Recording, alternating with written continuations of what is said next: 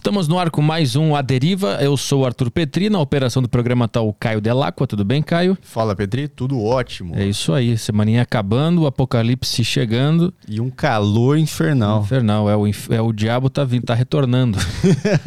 o diabo tá... o diabo tá voltando. E tá começando pelo Brasil. ele começa logo domingo agora. É verdade. É, ele, já... botou, ele, só botou a perninha, por isso tá tão quente assim. tá chegando aí. Botou o mindinho dele. Aproveitando, é, pra falar que dia 30 a gente vai estar tá aí ao vivo das 9 da manhã até o fim da, da apuração da eleição com alguns convidados que vão passar pelo estúdio aqui, é, acompanhando você nesse dia maravilhoso do apocalipse, tá? Com uma câmera virada para a rua para a gente filmar a guerra, a guerra civil e o apocalipse. É.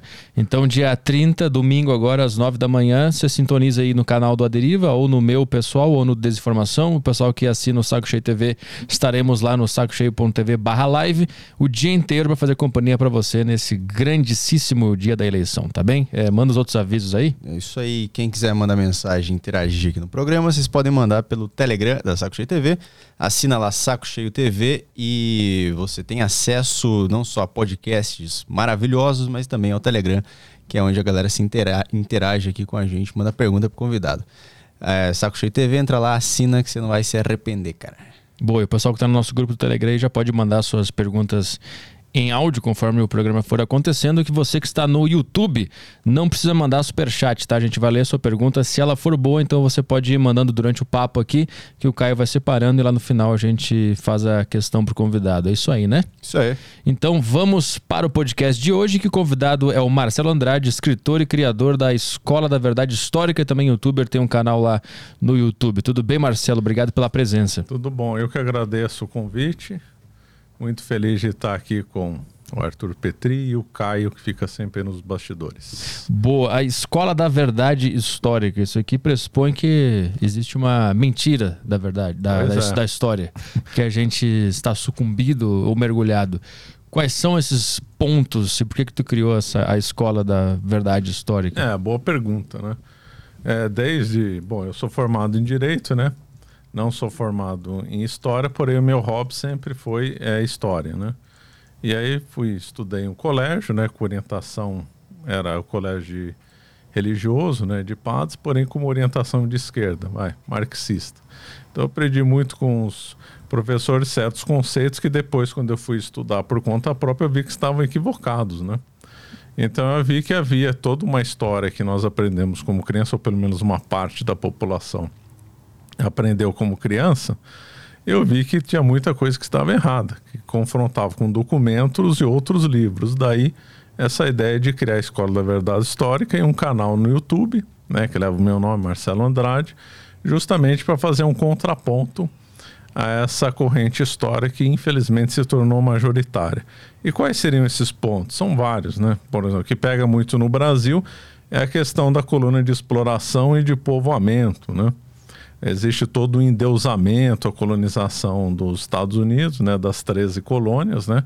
Eu aprendi dessa forma na escola, dizendo que lá nas 13 colônias foi colonização de povoamento, aqui no Brasil foi colônia de, de exploração, e por isso que nós somos pobres e lá são ricos, né? Hum. Aí depois, investigando, eu vi que isso era uma tolice, era fruto de um preconceito do século XIX e que foi perpetuado, né? E assim, é, outras questões. Se quiser, eu desenvolvo uhum. mais a questão aí da coluna de exploração e de povoamento ou vamos para outro ponto. É, não, eu quero, entender, eu quero entender essa porque eu não, eu não sei o que, que, são esses conceitos. Ah, então vamos lá então. Então, segundo, primeiro que esse conceito surgiu no século XIX, né? O processo de colonização no Brasil é, começou no século XVI, obviamente. E nos Estados Unidos praticamente 100 anos depois, né? Então já começa estranho um conceito de século XIX aplicado lá para o passado, né? Já começa a ficar estranho isso. Depois esse conceito foi popularizado por um francês chamado Leroy Bollier, que era um, um francês que, aliás, surpreendentemente, né, gostava muito da Inglaterra e tinha um forte preconceito com o mundo ibérico. E ele então popularizou, não foi o único criador, mas foi o principal, né? Então ele desenvolveu um conceito, né? Ele e outros dizendo que havia duas classes de colonização. Uma de povoamento, na qual os colonos que saíram da Europa para essas colônias chamadas de povoamento iam lá para morar, para criar vínculos com o território novo, para desenvolver o local, etc. E as colônias de exploração, que ele vincula principalmente ao mundo ibérico, Portugal e Espanha, na qual esses colonos teriam vindo para o Brasil, México, Peru, etc., com o intuito de explorá-los, ou seja, extrair só as riquezas minerais, enriquecer e depois voltar é, para a Europa. De modo que não haveria uma intenção é, de, de, se perpetuar nesse local e nem de desenvolver esse território. Uhum. Né? Então, esse, esse basicamente é a, a coisa colocada nesse ponto. Aí, é, esse conceito avançou, esse conceito é do século XIX, né? Aí o Leroy Bollier foi lido por vários autores, né? Por ser francês, ad, adquire uma projeção maior, né? Dada a força cultural que a França sempre teve, mas no passado, hoje já, já não tanto. E aí, quando vários historiadores no Brasil passaram a, a estudar a questão, acabaram difundindo muito esse, esse conceito no Brasil, especialmente o Caio Prado, que é um que foi um, um escritor, é, embora muito competente, mas um escritor marxista, e ele endossou fortemente esse conceito. E esse conceito acabou chegando em livros é, de divulgação para o segundo grau, e eu fui um desses que estudou hum. sobre essa base. E eu acreditava realmente nisso, e realmente aí está a chave por que, o Brasil é pobre, por que, que os Estados Unidos é rico e uhum. tal. E mas aí quando eu fui estudar, quando eu fui consultar outros autores, pensar, né, respeito, estudei bastante a história dos Estados Unidos, aí eu vi que isso daí era cheio de contradições, isso aí não fazia o menor sentido. Posso depois dar argumentos. Então a, a, fama que a gente conhece é que o português é um filho da puta que vem pro Brasil, explorou o povo que estava aqui, eh, extorquiu tudo e, e, e foi embora para lá. E que o inglês ele chegou nos Estados Unidos com uma, de uma forma mais amigável, tentando entender e se integrar com aquela cultura ali de uma maneira mais legal. Essa é o só para a gente resumir as visões de uma forma mais leiga. É isso que a gente entende. Sim. Mas aí tu, tu acredita e de acordo com seus estudos tu viu que na verdade o português ele não é esse cara malvado. Isso. Primeiro porque sempre tem gente boa e ruim em todo lugar, né? Então por que, uhum. que só tem gente ruim em Portugal e só gente boa na Inglaterra? Então já começa uma coisa muito de dicotomia, um lado bom e um lado ruim. Uma coisa muito dialética, né? Uhum. Então, mas aí quando eu vou dar aqui argumentos primeiro em relação aos Estados Unidos que desmontam é, isso. Então, então é, o contado, né? Da, não, já falei da forma, forma romântica, né? Agora vamos aos fatos. Os ingleses, quando chegaram lá, primeiro que é três colônias, não é os Estados Unidos, né? As, a, uhum. a, Inglaterra colonizou as três colônias, não os Estados Unidos. A maior parte do território que formou os Estados Unidos foi conquistado depois da independência. Então é outro uhum. erro que se fala. Eles não colonizam, a Inglaterra não colonizou os Estados Unidos. As 13 colônias. Flórida, Louisiana, Califórnia pertenceram a outras nações. A Louisiana, a França, Flórida, Califórnia e outros a Espanha. Então, esse já é um erro. Esses, esses ingleses que foram morar nos Estados Unidos, primeiro que eles estavam fugindo, ou uma parte deles, não todos, fugindo de uma perseguição religiosa na Inglaterra. E muitos eram radicais religiosos, né? E depois, a, a, a, colonização começou de fato nos Estados Unidos com uma companhia comercial, Companhia da Virgínia. Então aí já aí foi o meu primeiro espanto. Opa, se lá é de povoamento, o que, que tem a ver uma colônia, uma colônia uma empresa, uma companhia, uma companhia majestática, uma empresa comercial, uma corporação que só quer saber de lucro. Nada contra empresa que quer saber de lucro. Mas o que uma empresa, em todos os tempos, quer é lucro. Então, se lá começou como povoamento, briga com o conceito de lá ter sido iniciado é, o povoamento e a colonização com uma companhia comercial, a, Virginia, a Companhia da Virgínia. Uhum. Então, é aquele castelo de cartas já desmanchou. Opa, brigou, não dá ou é, povo, ou é povoamento ou não vai ter uma companhia é, comercial. E essa companhia comercial levou inclusive escravos brancos para Virgínia, no caso. Né? Então eram próprios escravos ingleses que iam. A Inglaterra estava numa crise forte e, e chegou até o caso de pais venderem os filhos para essa companhia. Mesmo a cidade de Londres vendeu crianças abandonadas para essa companhia. Essa companhia levou muitos jovens que trabalharam como escravos de 5 a 10 anos, ou um pouco mais, 15 anos. Né? Eles fundaram cidades, né? mas começou com o intuito comercial. Pois outras companhias surgiram, a Companhia do Massachusetts, a Plymouth Company e outras. Então, é, o começo da, da exploração é, dos, das 13 colônias, melhor dizendo, para a Inglaterra, foi feito por meio de companhias majestáticas, né? com, com intuito meramente comercial. Então, aquele conceito já foi por água abaixo. Depois, serão pessoas, supostamente, como dizia o Leroy Bollier, que queriam desenvolver a terra, interagir bem com os índios, era nada, massacraram os índios né? Tanto é que até hoje os Estados Unidos vive com é um país pouco miscigenado, né? Não tem muita mistura. As últimas leis raciais de segregação nos Estados Unidos foram abolidas só na década de 1960 só, né? Uhum. Estamos falando de coisa de 60 anos aí, não 200, 300 anos, né? E depois, e aí tem outros dados que corroboram o que eu estou falando. Se uma primeira coisa óbvia que umas comunidades vão sendo montadas, o que, que se pensa? Montar um hospital, né? Ora, o primeiro hospital das Três Colunas foi fundado depois de 100 anos, depois que os ingleses chegaram. Soa muito estranho, né? Colônia de povoamento, fundando um hospital depois de 100 anos, vinculado a iniciativas comerciais. Outro, é, durante um tempo, as Três Colônias ficaram sujeitas ao Ministério da Agricultura e do Comércio. Então, peraí, vinculada ao Ministério da Indústria e do Comércio. Demora 100 anos para montar um hospital. É, são companhias comerciais que exploram aquilo. Peraí, não tem nada de povoamento nessa história. Hum. De acordo com o conceito do Leroy Bollier.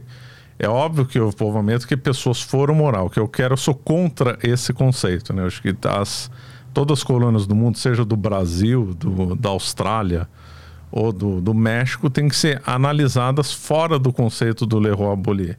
Uhum. É isso que eu defendo. E aí eu estou dando argumentos contra isso. É lógico que todas as colônias, sem exceção, tiveram um povoamento, todas elas tiveram um mínimo de exploração. O que eu defendo é que não houve essa dicotomia, povoamento e exploração uhum. de um lado. Mas por que, que tu acha que os portugueses pegaram essa má fama, principalmente no Brasil, né, que é nos ensinado que eles eram esses exploradores horríveis e cruéis? Era um preconceito da época com os portugueses e espanhóis que foi perdurando? É, então, esse conceito do Leroy, boa pergunta. Esse conceito do Leroy Bollier casou muito bem com a historiografia marxista, porque é um, não deixa de ser um conceito dialético, os bons e os maus, exploradores explorados, essa velha lenga-lenga marxista. Então aí quando houve esse casamento perfeito, então as potências como Portugal e Espanha eram os exploradores, né? os que estavam por cima da cadeia alimentar, e o povo aqui do Brasil eram os explorados, a terra era a explorada. Então casou muito bem com isso. Agora, em relação ao preconceito de Portugal, sim, claro. Depois, com a, principalmente com a construção da República no Brasil é, e, e, um, e um revisionismo histórico, começou a se alimentar essa questão contra Portugal. Mas eu diria que até os anos, até a década de 1950, esse conceito de exploração móvel não estava tão solidificado. Começou é, depois dos anos 1960. Hum. Né? Que começou a difundir essa uh, ideia. Difundir. Principalmente em São Paulo, no Rio Grande do Sul, que você veio de lá, você deve saber melhor que eu. Porque aqui em São Paulo, até os anos 50, se cultuava muito a figura do bandeirante. Uhum. Então aí não se podia negar a herança portuguesa com relação aos bandeirantes, né? Uhum. Então segurou um pouco isso. Mas depois dos anos 60, acabou. Aí ficou uma coisa totalmente majoritária. Eu fiz uma vez uma estatística, né? não me lembro mais, não guardei o número, mas eu fiz alguns levantamentos de vestibulares e era impressionante a quantidade de questões voltadas para esse, citando o Caio Prado, afirmando que aqui era uma colônia de, de exploração. Uhum. E, e aquelas, aquelas histórias que a gente ouve falar que o português roubou o pau-brasil, que exterminou os indígenas, todas essa, essas essas histórias que a gente ouve e cresce acreditando, qual é a verdade sobre isso? É, então, não vamos negar que sempre teve abuso, todo, todo mundo é um, todos nós somos seres humanos, é, grupo de pessoas, uns são ruins, outros são bons. O que eu vou analisar aqui é política de Estado e não é, abusos localizados que sempre tem, né? A política de Estado para o Brasil não era de matar índio. Isso é provado pelos documentos. A primeira carta do Brasil, Carta de Pero Vaz de Caminha, diz claramente isso.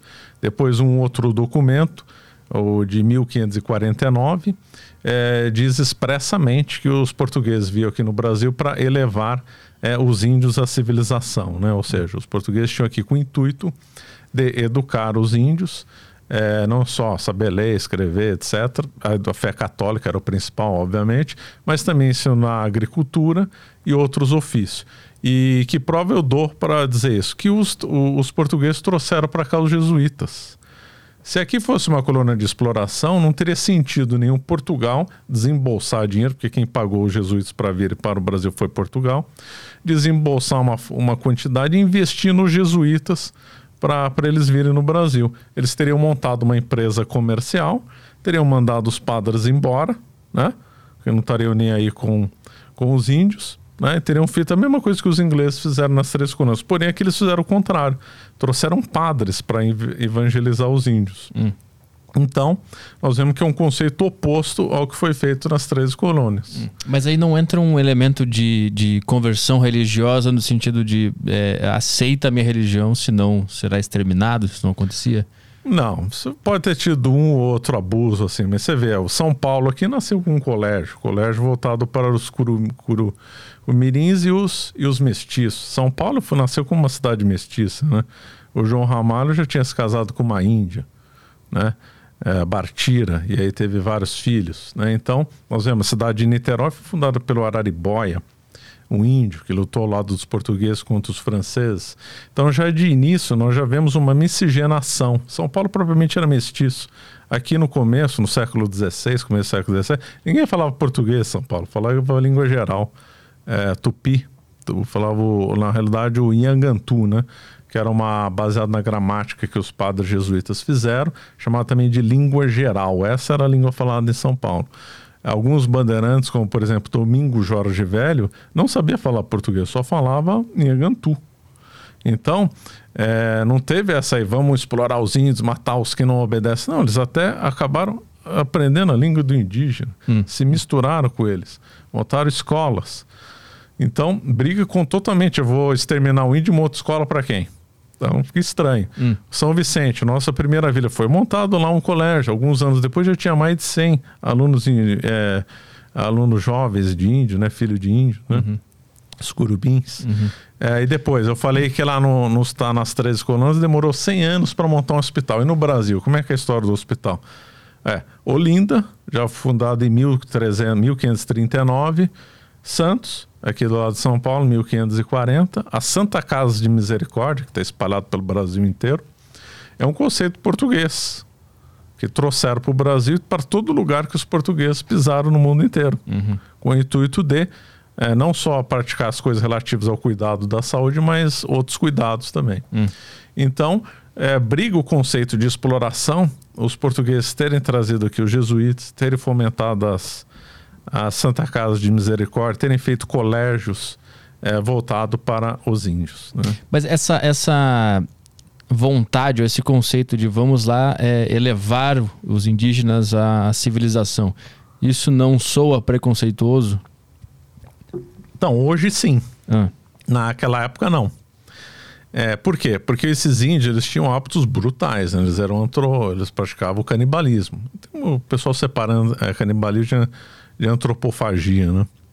Antropofagia seria ritualístico e o canibalismo seria somente é, comer carne humana. Por exemplo, se cai um avião e aí tá todo mundo morrendo de fome, vai comer os cadáveres, isso aí seria canibalismo, não antropofagia.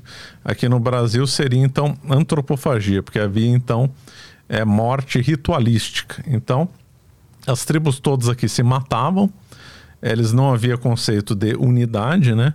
Entre aqui tinha dois grupos né, de, de índios basicamente, os tapuias e os tupis.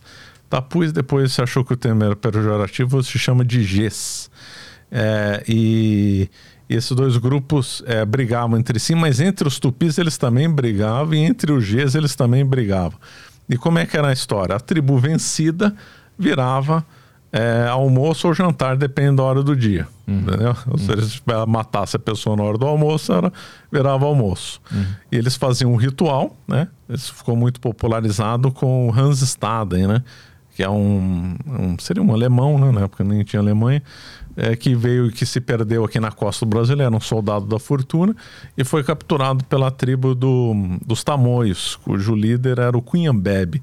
Cunhambebe era um índio alto, né, padrão de um índio, normalmente era baixo. O Cunhambebe era um pouco mais alto que a média. O Cunhambebe colecionava ossos humanos, né? Então ele, ele, ele vencia, ele era muito forte, muito grande guerreiro, dizem que ele morreu até invencível.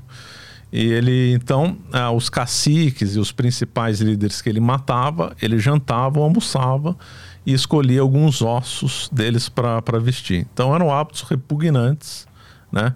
É, aos olhos, mesmo de hoje em dia, seriam repugnantes. Então, os portugueses, frente a isso, principalmente padres, frente a isso, resolveram então ensinar os índios que não é certo é, é, é lutar assim, sem razão nenhuma, e muito menos praticar antropofagia. Né? Uhum. E, a, e, a, partir disso foi levado até eles a, a figura de uma... Jesus, o que, que era? Foi sim, foi tudo, né? Foi uma, porque como eles não tinham, eles não tinham alfabeto, eles tinham uma língua muito pobre, eles só contavam um, dois, três e muitos, né? Hum. Eles não tinham, eles eram uma, estavam vamos dizer assim, estavam na idade da pedra.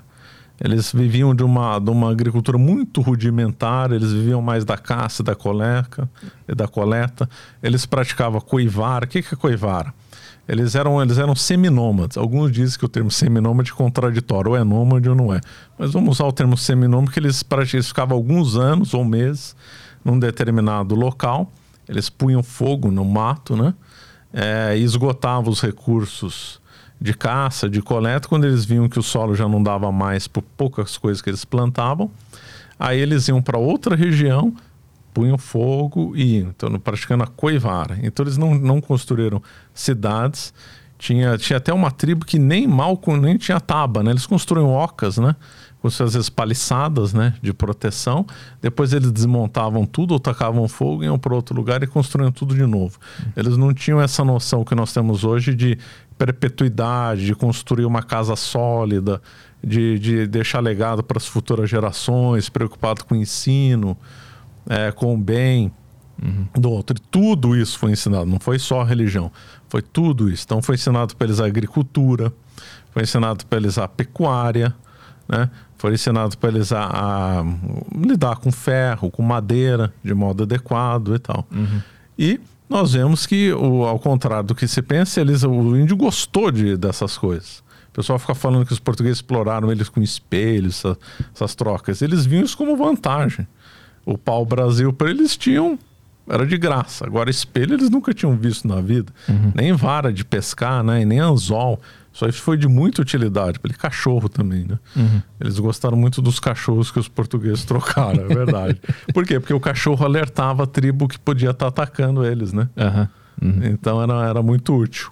Então a, a, o principal objetivo dos portugueses nessa época é, não era explorar a terra, era, era respeitar uma missão divina de espalhar a palavra religiosa e com os ensinamentos que vinham junto com, esse, com essa. Perfeito, é foi isso? isso mesmo. Pelos documentos se vê e pela prática também se vê com esses, com esses dados que eu mostrei. Agora, uma coisa que eu não entendi é que tu falou que a, a, a, visão marxista da história, ela, ela transformou a história do Brasil nessa coisa de exploração e, e a dos Estados Unidos numa coisa mais agradável. Mas eu estava pensando quando tu falou isso, que o marxismo ele não gosta muito dos Estados Unidos, do Yankee, ele, ele fala do imperialismo e tal. Por que, que uma visão marxista defenderia os Estados Unidos nessa é, boa pergunta. Aí. Então, é, aí depende, né?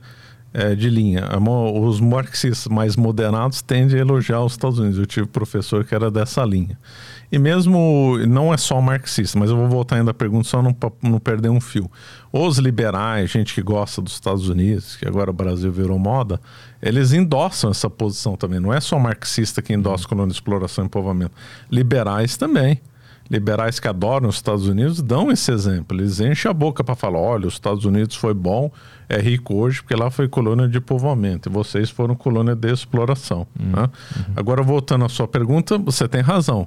Se a gente for olhar friamente pelo marxismo, teria que ser criticar é, a colonização nos Estados Unidos também. Só que na prática nós vemos que o Marx, né, o próprio pai da ideia, defendeu né, os Estados Unidos é, é, na guerra é, contra o México, né? Ele dizia que os Estados Unidos era superior e deveria, então, favor, é, ser contra o México. Ou seja, ele defendeu a exploração dos Estados Unidos contra o México. Uns dizem porque ele, ele, tinha, ele era correspondente em jornal, que, em jornais americanos, né? mas o Marx defendeu os Estados Unidos. O Marx defendeu os Estados Unidos. Marx defendeu os Estados Unidos. Mas eu não entendi ainda o. Porque o, o Marx, o Marx ele era, ele, era, ele era racista, né? Ele via determinadas. Não está no Capital isso, nem no Manifesto, mas está em artigos que ele e o Engels escreveu na chamada Gazeta Renânia, né? E também está nesses artigos que ele escreveu para jornais lá de Nova York, eu esqueci o nome do jornal agora. Então ele achava que boêmios, bascos, eram povos inferiores na Europa hum. e que deveriam morrer ou ser dominados por quem fosse superiores a eles. Hum. Ele achava que os ingleses, é, é, alemães e mesmo os franceses tinham uma cultura superior às outras. Hum. É, inclusive a fonte dele é justamente ele tem fonte inglesa, né, do, do da economia inglesa, né, David Ricardo e surpreendentemente Adam Smith serviram como base para os estudos dele, assim como a Revolução Industrial, esse é o lado inglês do Marx. Ele tem um lado alemão, que é do Hegel, principalmente, do idealismo alemão, e ele tem um lado francês, que é do socialismo utópico, né? Hum. Então ele é muito fruto do pensamento dessas três nações que muita gente considerava como superior a todas as outras. E ele, nessa visão doentia dele racista, não foi o único. O racismo era muito na moda no século XIX, vários autores racistas, né? O do Darwin também era racista. Então, ele vinha então com bons olhos que os Estados Unidos dominassem o México, ele achava o México inferior. Então, ele defendeu hum. o imperialismo americano. Mas isso não vai é, é, contra a visão principal né, de, de, criticar esses imperialismos, essa opressão do povo que trabalha e sustenta esses, esses grandes impérios? Vai contra, vai contra. Tem muita contradição no marxismo. Né? Hum. Depois é um outro lado de muito agora. O Fernando Henrique era adepto dessa tese que ele aprendeu com Florestan Fernandes, que já faleceu. Florestan Fernandes criou uma visão que eu aprendi é, na, na escola como supostamente correta, que é justamente mais ou menos o que você está falando, que seria um grande mercado internacional de, de opressores contra os oprimidos, explorados. Então a América Latina seria os explorados e as potências centrais, Europa, Estados Unidos, seriam exploradores. Né? Essa visão do centro e periferia é bem do Floresta Fernandes, tirou de um outro pensador cujo nome esqueci, mas aqui no Brasil foi popularizado por ele. E a tese de mestrado, doutorado do Fernando Henrique foi com base nisso, né? hum. é, nesse conceito de exploração. Mas o Marx mesmo, ele defendeu os Estados Unidos. Eu estava vendo um vídeo teu que tu fala sobre o cientificismo né, e como ele levou ao racismo. Aí tu falou de Marx e Darwin é, nesse vídeo. Tu podia explorar, é, abrir mais por que, que Darwin, Marx e o cientificismo leva ao racismo? Ou levou em algum momento? Então, acho que eu devo ter falado do, da posição racional. Foi em qual aula? Eugenia. Ah, certo. então. no YouTube lá. Então, é, o, porque é o seguinte, o Darwin ele defendia então a evolução das espécies e que essas, e que essas espécies então numa luta né, é, pela sobrevivência é, matariam outras espécies que seriam menos adaptadas. Aplicando isso aos seres humanos, então haveria algumas raças né, é, humanas mais adaptadas que outras e haveriam choques naturais que essas raças não têm raça inferior, conceito do Marx, né? Uhum é, mais inferior deveriam então perecer para que a, a, sociedade evoluísse melhor. Então ele defendeu o extermínio que os ingleses fizeram na Tasmânia, chamado de Black War. Hum. Isso é expresso nele. Né? Então ele defendia então que havia raças é, inferiores e que naturalmente essas raças inferiores seriam mortas pelas superiores. Isso aí pegou muito no ânimo da Inglaterra. Né? Gente como Cecil Rhodes, que foi explorador na, na África Austral, tanto na África do Sul como na Rodésia. Rodésia hoje é Zimbábue, né? Levava o nome dele, Rodésia Rhodes. Ele defendia a supremacia inglesa sobre o mundo, como o inglês era uma raça superior. Uhum. Caso então, pegou muito. Quase esses embates eh, se realizassem. Esse embate, ele é. via esses embates como naturais, o Marx, porque na, sua, na visão dele, as raças lutavam, era uma coisa natural. Ele também via e defendia Aí talvez já por influência do primo dele, o Galton, Galton formulou o conceito de eugenia, que seria uma apuração da raça feita artificialmente, não naturalmente. Hum. O Galton era primo do Darwin, aproveitou os trabalhos do Darwin e falou assim: olha, a natureza demora muito para criar uma raça perfeita. Então vamos usar a eugenia, que é matar os inválidos, selecionar os melhores, né? E fazer uma raça é, perfeita, eliminando os inválidos, os inferiores, que ele julgava inferiores, claro, ninguém é inferior a ninguém. É, e tal. Então ele criou esse conceito de apuração. Eugenia é um termo criado pelo Galton, né? Que era primo do Darwin. Primo do Darwin. Aí o Darwin leu o trabalho do Galton e gostou. Não só gostou, como disse, aqui foi o melhor trabalho que eu li na vida. Porque uhum. o Galton aplicou as ideias do Darwin. Exatamente. Uhum. As ideias do Darwin levam naturalmente a um racismo porque ele defende a, a, luta pela sobrevivência e o Galto aproveitou. se tem a luta pela sobrevivência, as raças estão cada vez mais apurando, vamos trabalhar de, de forma artificial, então. Vamos acelerar esse processo natural. Acelerar esse processo natural. Mas assim, a, admitir essa adaptação das espécies e a luta pela sobrevivência necessariamente leva ao racismo? Não, é o que os evolucionistas dizem que não, né? Eu, tomei, eu, não, eu não, não sou biólogo, eu não tenho conhecimento sobre o tema, então não abordo sobre esse lado. Eu abordo sobre a perspectiva histórica. Hum. O Darwin foi racista. Ele foi contra a dar vacina para os pobres na Inglaterra. Entendeu? Ele aprovou o trabalho do Galton. Ele defendeu o extermínio dos indígenas na, Tam na Tasmana, na Black War. Uhum. Né? Sob essa justificativa Sob de que ia melhorar a espécie humana. É melhorar a espécie humana. E aí, então, quem, quem os, os dois primeiros a iniciarem esses estudos ou essas ideias é, foi Darwin e o primo dele, é isso, né? E quando que isso cai na política? Quando que isso começa a ser ah, aplicado? Então, boa pergunta. Na Inglaterra já foi aplicado, né? A Inglaterra aplicou esse conceito, acabei de dar o exemplo para a Austrália, aplicou o conceito na África Austral, né? Que o Cecil Rhodes via todo aquele povo como, como inferior, né? É, a, a, o pessoal acha que o apartheid é uma criação só da África do Sul. Não é. O, o termo é o termo sim, mas o termo segregação racial aplicado a outros povos é uma coisa muito ligada à Inglaterra. A Inglaterra, quando dominou a África do Sul, tinha lei para branco e lei para negro. Dominou o Quênia, tinha lei para branco e lei para negro. Quando ela dominou a Índia, tinha uma lei para os indianos e uma lei para os ingleses. Uhum. Quando esse conceito, esse conceito também foi aplicado na na sociologia e na, e na economia também. Aí virou o darwinismo social, né? É, o darwinismo social, então, foi, foi interpretado como sendo uma coisa sociológica, grupos. É, na sociedade surgiriam grupos, na sociedade, não, não necessariamente racial, mas surgiriam grupos superiores a outros.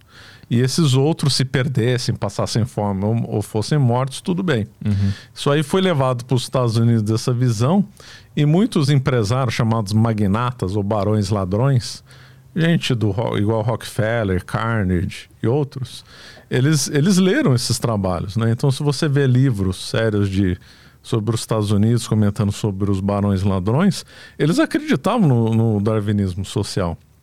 Então, eles achavam que era certo é, ter um monopólio é, do dinheiro, o monopólio das empresas nos Estados Unidos e que o pessoal quebrasse, porque a regra do mundo é o darwinismo social. Hum, uhum. Agora, voltando um pouco é, dessa, da, dessa questão, é, analisar melhor ainda o darwinismo social sobre esse conceito de grupos dominando inferiores. Então, quando teve a fome na Índia, é, a Inglaterra não fez nada para ajudar, porque era, foi uma coisa natural. Olha, se tem os inferiores que estão morrendo de fome, deixa, porque é a lei da, lei da vida, acabou. E era uma colônia da Inglaterra colônia nessa da altura. Inglaterra, era o Raj britânico. Né? E propositalmente se deixou para lá. Não, não é que eles criaram a fome, a fome surgiu naturalmente, tem quebra Sim, uhum. de seca, a Índia sempre sofreu com isso, né? Uhum. É, fome é que hoje em dia com comunicação essas grandes fomes diminuíram muito. Sim. Uhum. A fome localizada, mas quando dá é, antigamente dava grande quebra agrícola gerava muitas fomes, né? Mesmo na Europa teve, uhum. teve a fome da batata na Irlanda, que também os ingleses não fizeram nada para ajudar com base no darwinismo social também. Uhum. Era uma forma de aplicar é forma naturalmente de aplicar a eugenia. Isso. É isso. isso. E aí, sabe quantas pessoas é, morreram nessa, negligência? Aí tem uma estimativa? Ah, na Irlanda, um milhão, né? Um milhão e um milhão imigrou para os Estados Unidos. E você vê que os ingleses estão racistas que era proibido o casamento entre inglês e irlandês, ou que os dois são brancos em ilhas vizinhas. Né? Uhum. Né? Até hoje tem muita rivalidade, tem muita rivalidade entre, por conta disso. É, por conta disso. É uma herança que tem mais de 500, 600 anos, vem desde o tempo do da, lá da, da Isabel I, praticamente. Uhum. Os escoceses entram nessa aí também? Não, escoceses não. Inglaterra e Irlanda, a treta. Inglaterra e Irlanda. E País de Gales também não tem nada lá? Não, então, eles veem o, o inglês mesmo, porque o inglês, a Grã-Bretanha é a Inglaterra, o País de Gales, Escócia e Irlanda do Norte, né? Uhum. A grande coisa de ver o outro inferior é a Irlanda, né? Ah, Mas tem meio preconceito, como sim. o paulista vê carioca. Ou... Uhum. Eu não tenho nada contra carioca, aliás, eu adoro o Rio de Janeiro. eu tô dando aqui exemplo da, das pessoas, assim. Sim, sim. Então, é a maior visão de cima para baixo em relação à Irlanda. Mas não era esse o fio, perdi o fio. Ah, de quantos milhões morreram? Então na Irlanda, um milhão, se estima, ninguém sabe direito o número. Agora na Índia, os números são bem maiores, era mais populoso. Fala em 10, 20 milhões ou mais. Mas assim, o, os ingleses, eles viam com bons olhos essa fome, assim, tipo, deixa acontecer para purificar? Não. Ou era. Porque eu vi um vídeo teu também falando sobre o livre mercado, que era em nome do livre mercado que se deixou a fome acontecer porque você acreditava que a, a, a livre iniciativa ia resolver a, a, parada lá. Então é verdade. Aí o livre mercado se casou com esse darwinismo social também. Hum. Porque o livre mercado diz que não é concorrência. Então, se é concorrência, tem que deixar. As coisas foram interpretadas. Foram, não estou falando que o livre mercado sempre vai causar fome, tem explorador explorado. Não. Eles interpretaram, eles harmonizaram o darwinismo, eugenia com o darwinismo social e com a, a regra de livre mercado, na visão deles. Né? Uhum, uhum. Então, aquele Lipton, né, que era o, o eu não lembro se ele era primeiro-ministro, não, ele era o ministro encarregado da Índia. Ele era da, dessa visão, que o livre mercado ele tinha que aplicar o ele tinha que aplicar o conceito de livre mercado no darwinismo, ou melhor, o darwinismo social aplicado ao livre mercado. Uhum. E aí disso sucedeu essas sucedeu essas, essa, essa não interferência, não podemos interferir. Hum. A Inglaterra foi a foi a nação mais racista da, da história. Que a gente tem na cabeça que foi a Alemanha, né? Por causa do nazismo. Então, na, no, quando surgiu a Alemanha, aí o Hitler foi, todo, foi o líder absoluto, né? Uhum em duração foi Inglaterra. Agora, em intensidade foi Alemanha, claro, né? Engraçado que o veio racista do, do veio racista do Hitler, que é doentio, claro, um demônio dos maiores criminosos da história, o Hitler, né? O veio racista dele veio de dois lados. Veio do lado do Darwin, né? Ele leu Darwin, né? Tem um livro muito bom chamado de Darwin para Hitler, né? Que mostra quais autores chegaram até Hitler, né? Uhum. Então esse é um livro bem foi é um livro não foi traduzido recentemente para o português, um livro bem interessante. Então tem o veio que eu chamo de veio cientificista, eu cito isso na aula, que é o que é o veio que liga é, Darwin a Hitler, né? É, inclusive autores alemães também. E esse veio também teve um lado que foi para os Estados Unidos. Os Estados Unidos também aplicou ideias de eugenia, né? Depois eu comento algumas coisas nos Estados Unidos. Uhum. E o outro veio do Hitler era o veio esotérico. Hum. O, o, o, Hitler, ainda na Áustria, teve contato com movimentos esotéricos, né? Hum. com a revista Ostara, que era um delírio completo. O que, que é isso? Era uma revista de gente que defendia ideias completamente. Se eu falar aqui, você acha que eu estou mentindo, mas é uma coisa que assustador. Então, eles defendiam que tinha uma raça perfeita no norte da Europa. É bem norte, seria onde seria a Groenlândia, né? É, não, a Islândia, melhor dizer. É Islândia, Groenlândia. Bem próximo do Polo Norte. Esses seriam é, os arianos. Né? A esse continente, que tem mais de um nome, seria Atlântida para uns, para eles tinha Hiperbórea, a capital seria Hiperbórea chamava Tule, na visão deles, né, o delírio. A esse continente, esse continente, devido a um cataclisma, desapareceu e esses arianos tiveram que migrar para o sul, né? E eles se misturaram com raças inferiores. E por isso que os alemães não têm o domínio do mundo, porque eles se misturaram com raças inferiores. Hum. E naquele continente da Hiperbórea, eles tinham um superpoder chamado de Vril. Não, olha o delírio dessa turma. Não, coisa assustadora. E, e, o problema não é a pessoa ter essa ideia, ele divulgar e ter gente que acredita, né? Uhum. Então, e aí esse grupo era ligado à revista Ostara, que o Hitler colecionou enquanto morava na Áustria. Uhum. Depois ele foi para a Alemanha, esses pensamentos tinha tanto na Áustria como na Alemanha, né? Uhum. Aí quando ele foi na Alemanha, ele se envolveu com essa turma que tinha que era ligada às sociedades secretas. Uma das sociedades secretas chamava Tule porque a capital da Hiperbórea era Tule. Uma outra sociedade mais secreta ligada a Tule chamava Vril, porque era o nome da força mística dos arianos. Né? Então, eles defendiam o racismo que os alemães têm que se purificar das raças inferiores para eles readquirirem o poder sobre o mundo e da força vril. Uhum, né? uhum.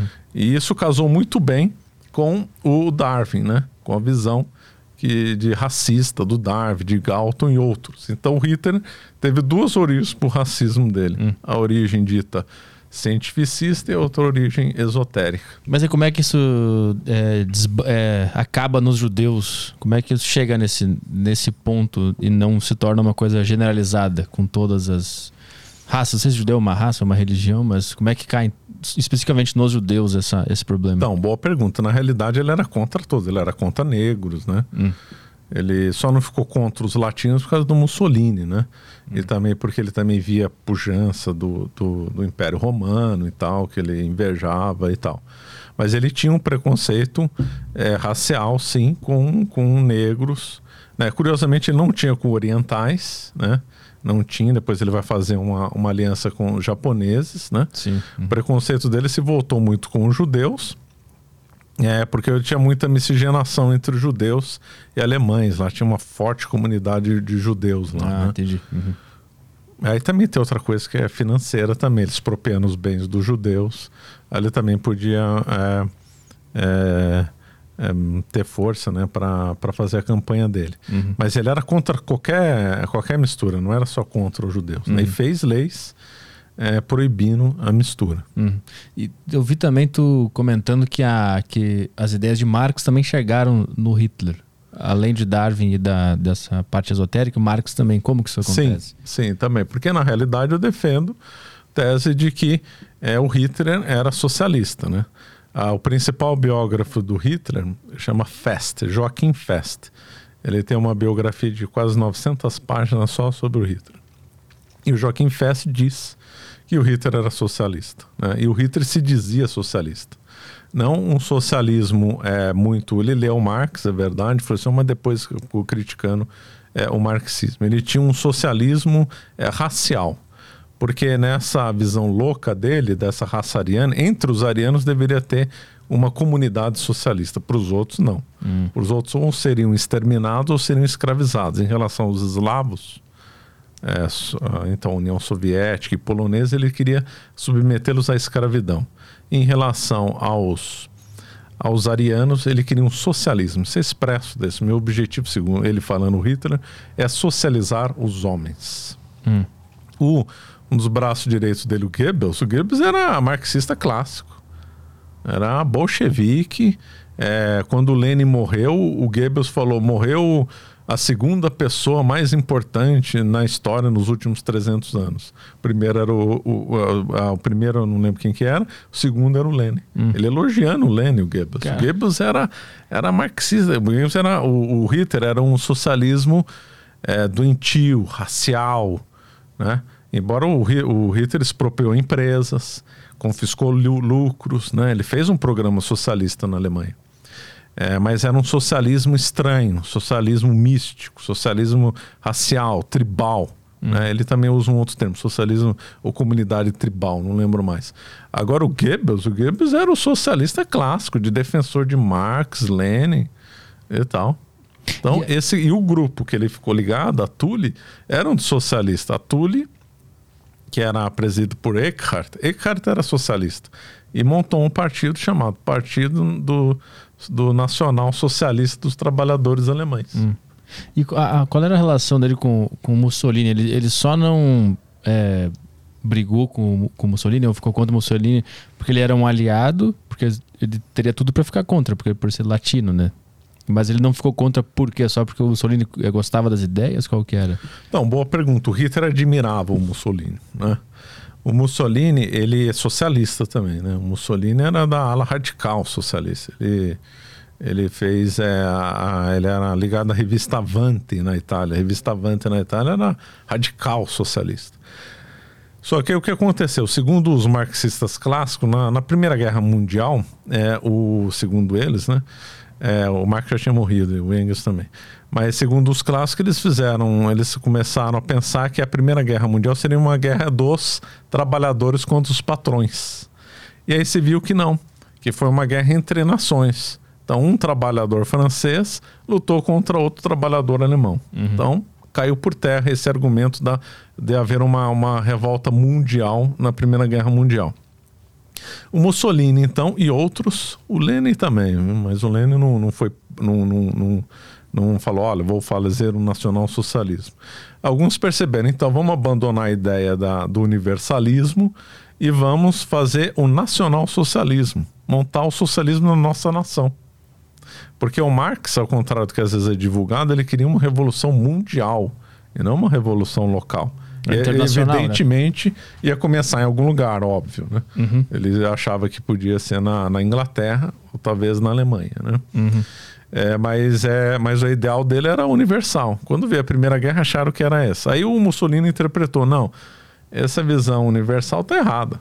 Vamos fazer o socialismo na nossa nação. Aí nasceu o nacional-socialismo italiano. Né? Então, o Mussolini, então ele mudou a estratégia, porque a Itália, a Itália é complicada, porque a Itália tem papa, a Itália é muito católica, então é muito difícil, principalmente naquela época, né, é apresentar um programa bruto, é socialista mesmo, com pessoas que pensam completamente diferente. Então ele teve que moderar o discurso, mas ele odiava o catolicismo e morreu defendendo o socialismo. No testamento dele, ele, ele diz que ele mantinha socialista. E o braço direito dele, quando ele foi enforcado, esqueci o nome dele. É, é, as últimas palavras dele foi viva o socialismo, viva Mussolini. Hum. Quando Mussolini foi defenestrado do poder na, na Itália, ele montou uma república socialista no norte da Itália. Começou a desapropriar a empresa e tal. Bom, voltando ao Hitler. E o Hitler estudou o caso do Mussolini. Falou, opa, esse daí acertou, vamos fazer também aqui um nacional-socialismo. Mussolini é que acertou na mosca. Essa história de comunismo, socialismo internacional é roubada. Não vai ser assim. Uhum. Vamos ter que construir o nosso nacional socialismo aqui. Mas como é que fica a questão da raça? É, então, pois é, meio contraditório. Contraditório. Ah. Porque de fato o, Hitler gostava do Mussolini. Hum. E como é que se explica o fato de que ambos fecharam os partidos comunistas e, e perseguiram e não deixaram se expressar mais e tal? Boa pergunta. É que na realidade todo é, grupo comunista ele persegue os outros, qualquer um. Então, por exemplo, os bolcheviques perseguiram os mencheviques. O Stalin, quando se, é, se, consolidou no poder, matou todo mundo que pensava contra ele, inclusive outros comunistas. Uhum. Então é natural, quando a revolução avança, ela se radicaliza. Né? E aí então, é, então aquele que ganha um comando, seja um comunista mais radical, um pouco menos, ele tende a eliminar qualquer opositor, seja comunista ou não. Uhum, né? Entendi. Então o, o, Lenin perseguiu os mencheviques, o Stalin perseguiu literalmente todo mundo que fosse contra ele, pouco importa uhum. a origem. O Mao Tse Tung também perseguiu, Fidel Castro perseguiu também é, outros comunistas, como se não me engano, Uber Matos. Uber Matos era um comunista histórico de Cuba, grande teórico, escritor, apoiou Fidel Castro. Quando Fidel Castro assumiu o poder, ele acabou com, com o Uber Matos. É, quando racha entre eles, ele tem, tem o Trotsky eles, na Rússia, né? Que foi... É, Trotsky, então, o Stalin mandou matar o Trotsky. Uhum. Então é natural que, que, que vai se radicalizando. Então é por isso, o Hitler de fato matou comunistas, e o Mussolini perseguiu outros também. E aí, como é que toda essa. essa... Quer mais uma água? Não, ainda tem aqui, obrigado. Ah, beleza. É, como é que essa história toda do, da eugenia, desse racismo, cai nos Estados Unidos, que foi um país que até pouco tempo ainda tinha leis né, de segregação? Boa pergunta. Então, vamos lá. É, é, começou já, já. A Inglaterra já era é, racista, né? Antes dessa, do século XIX, né? Quando eles colocaram os pés lá nos Estados Unidos, já viram os índios como inferiores. O John Locke é, defendia que os índios eram inferiores, né? Todos os founding fathers, todos racistas. George Washington era racista, todo mundo ali era racista. É, no todo mundo também é exagero, vai, mas uma boa parte era. E de fato praticaram uma segregação racial. Havia leis segregacionistas já no século XVII, 1600 e alguma coisa, em várias das 13 colônias já tinham leis proibindo casamento interracial, quer brancos com índios, quer brancos com negros. Né? Então os Estados Unidos já começou racista. No século XIX, quando veio essa onda Darwin, quando veio essa onda de Darwin, é, de, é, de teve outros nomes que agora Spencer, é, Galton e outros, essa onda também chegou nos Estados Unidos hum. e então reforçou tudo aquilo que eles já pensavam. Mas essa primeira onda era só baseada em preconceito, não tinha esses argumentos científicos? Não, não tinha. Era só preconceito. Era um preconceito, tinha coisa religiosa também, né? Hum. Aqui é a nossa terra prometida, é, os primeiros é, habitantes que foram para os Estados Unidos, para as três colunas, melhor dizendo, eles tinham essa ideia de terra prometida, então se a terra é prometida para mim não é para quem está aqui, então rua. Ah, entendi. Então era, eles foram com o conceito dizendo que era terra prometida. Tem até o famoso discurso do pastor John Winthrop, acho que é Winthrop. Ele falava da cidade acima da colina, que ali era terra prometida e tal, mas via sem muito embasamento. Era assim, só um preconceituoso com alguma coisa religiosa, mas não temos assim uma justificativa teórica muito bem embasada. Quando chegou no século XIX, essa justificativa veio. E aí os Estados Unidos adotou é, firmemente é, é, o racismo e a eugenia, supostamente com base eugênica. O, o, presidente americano Woodrow Wilson era adepto da eugenia, né? Depois foram aplicadas leis é, é, de eugenia, proibindo que casasse pessoas com deficiência mental havia concorrência, olha que absurdo, concorrência de famílias mais, é, mais eugenicamente perfeitas. Então chegava a ter. Então tinha popular em, na época nem tinha rádio ainda, era o começo do rádio, então as pessoas iam, juntavam em festas. Cara, e tinha concurso de. Miss Eugenia. Miss Eugenia de famílias Eugênia. Então as famílias entravam em concurso, aí votava, não, qual que é aquela mais perfeita? Aquela outra. E ganhava, as famílias ficavam satisfeitas. Olha, eu sou eugenicamente perfeito e tal. Cara. Havia isso. As universidades chegaram a ter, é, ter cadeira de estudo de eugenia. Tinha lá, o pessoal defendia títulos. Hum. Com eugenia e tal. E a, e a raça branca era considerada a, a melhor. É melhor. E nos Estados Unidos, sim, teve preconceito contra italianos, irlandeses. Uhum. Né? Os italianos sofreram muito lá. Irlandeses, então, sofreram brutalmente. São Francisco, os irlandeses chegaram a ser expulsos da cidade uhum. por causa dessa visão é, eugênica, né? Que vinha, que vinha dos ingleses, né? Que vinha dos ingleses. dos ingleses. E aí, quando chegou o século XIX, você ganha um impulso maior chegando nesses absurdos que eu falei. A última lei eugênica nos Estados Unidos foi abolida em, na década de 1970, no Alabama. Hum. O governador do Alabama até pediu perdão publicamente. Ele tinha sido o último estado a abolir as últimas leis eugênicas. 1970. 1970. O que, que era essa, essas leis? Eu não sabe? lembro mais. Era lei contra é, proibindo quem é, é, pessoas com deficiência mental de casar, alguma coisa assim, uhum. eu não lembro é mais. 1970, é, 1970, é agora. E aí, como é que isso, quais são as consequências que isso traz para a sociedade americana? É que é uma sociedade ainda hoje racista, né? Uma sociedade que não é miscigenada, né? Hoje o Brasil, o Brasil é mistura de tudo com tudo, né? E lá nos Estados Unidos você vê que teve, foi o país que mais recebeu imigrante no mundo, mas você não vê eles miscigenado, né? Eu vi um dado um certo dia, acho que tá, se pesquisar na internet, dá agora o famoso Google It, né? Uhum. É, dá lá acho que 2% só da população americana é, é mestiça, né? Uhum. E, e aquele. E, e, a guerra da independência lá na. Não, a guerra civil, né? Da independência é outra, são duas diferentes. A guerra civil nos Estados Unidos diz, fala muito sobre esse aspecto racial, né? Que eram pessoas que queriam acabar com, essa, com a escravidão e com, essa, com esse preconceito, e pessoas que queriam manter. É isso mesmo? Essa é a dinâmica? Então, é aí que tá. Aí também é você contra essa visão. Hum. Eu acho que ali estava um outro problema. Isso daí foi a desculpa, mas na realidade ali tem um outro problema mais sério por trás havia né, duas visões, né? A visão mais jeffersoniana e a visão mais lincolniana, vamos dizer assim, ou hamiltoniana. Ou seja, a visão de um lado era mais centralizadora dos Estados Unidos e um ou outro defendia uma visão realmente de, de, de federação de estados. Hum. O sul dos Estados Unidos defendia mais liberdade para os estados. A União, né? Que é a, a, o norte, vamos dizer assim, a luta foi bem entre sul e norte, defendia governo mais centralizadores. Né? Uhum. A, a, modalidade de produção no sul era agrícola e a modalidade de produção no norte já estava é, é, em processo de industrialização.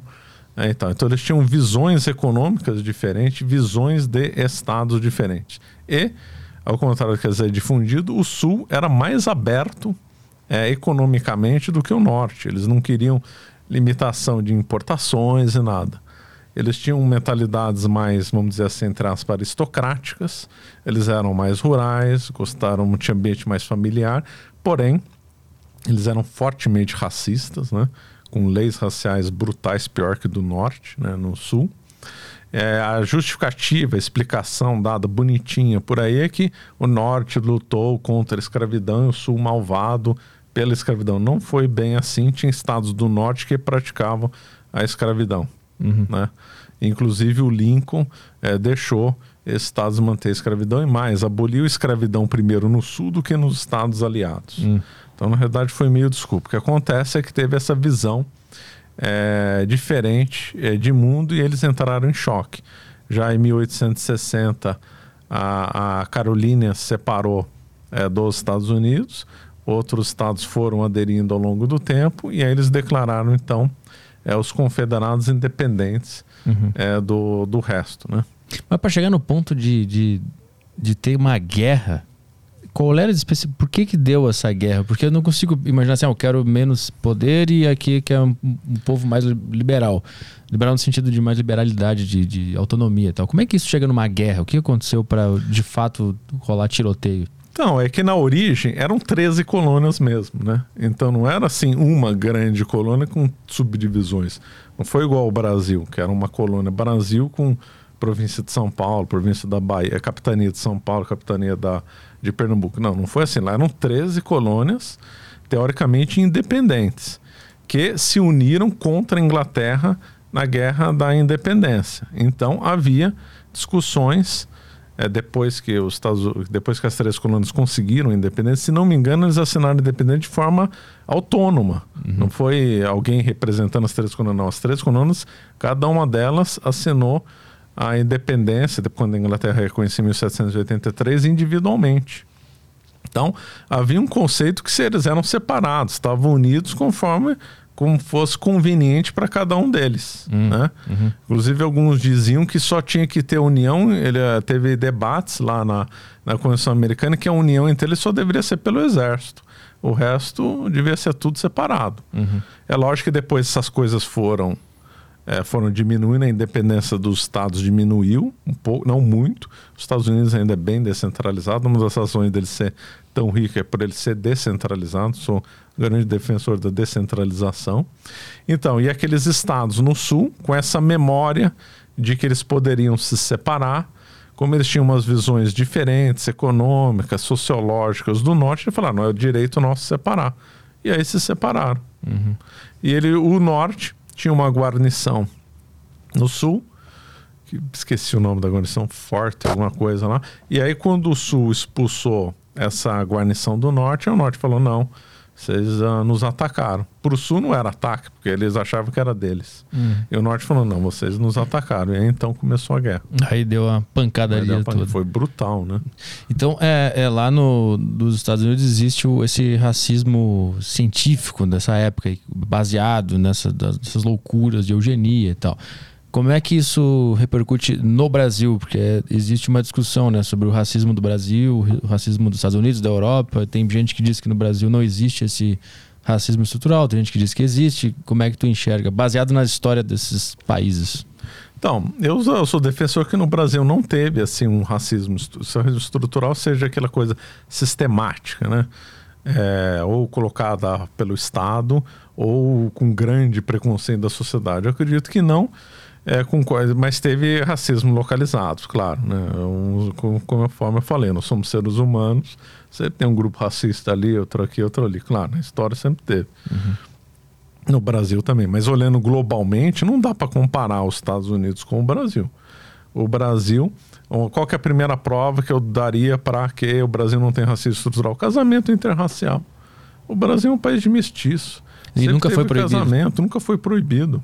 Hum. Nunca foi proibido. Nunca foi proibido. Um, um negro no Brasil que era escravo, quando ele comprava liberdade, ele tinha todos os direitos de um branco. Nos Estados Unidos, não. Hum. Aqui ele tinha todos os direitos. Teve vários negros que, que ficaram ricos, né? depois. Uhum. Alguns ganharam título de nobreza, né? Uhum. Então, aqui nunca teve é, é, essa, essa coisa imposta. Nunca teve uma lei racial no Brasil, embora tenha tido preconceito aqui e ali. Uhum. Isso não, não dá para negar.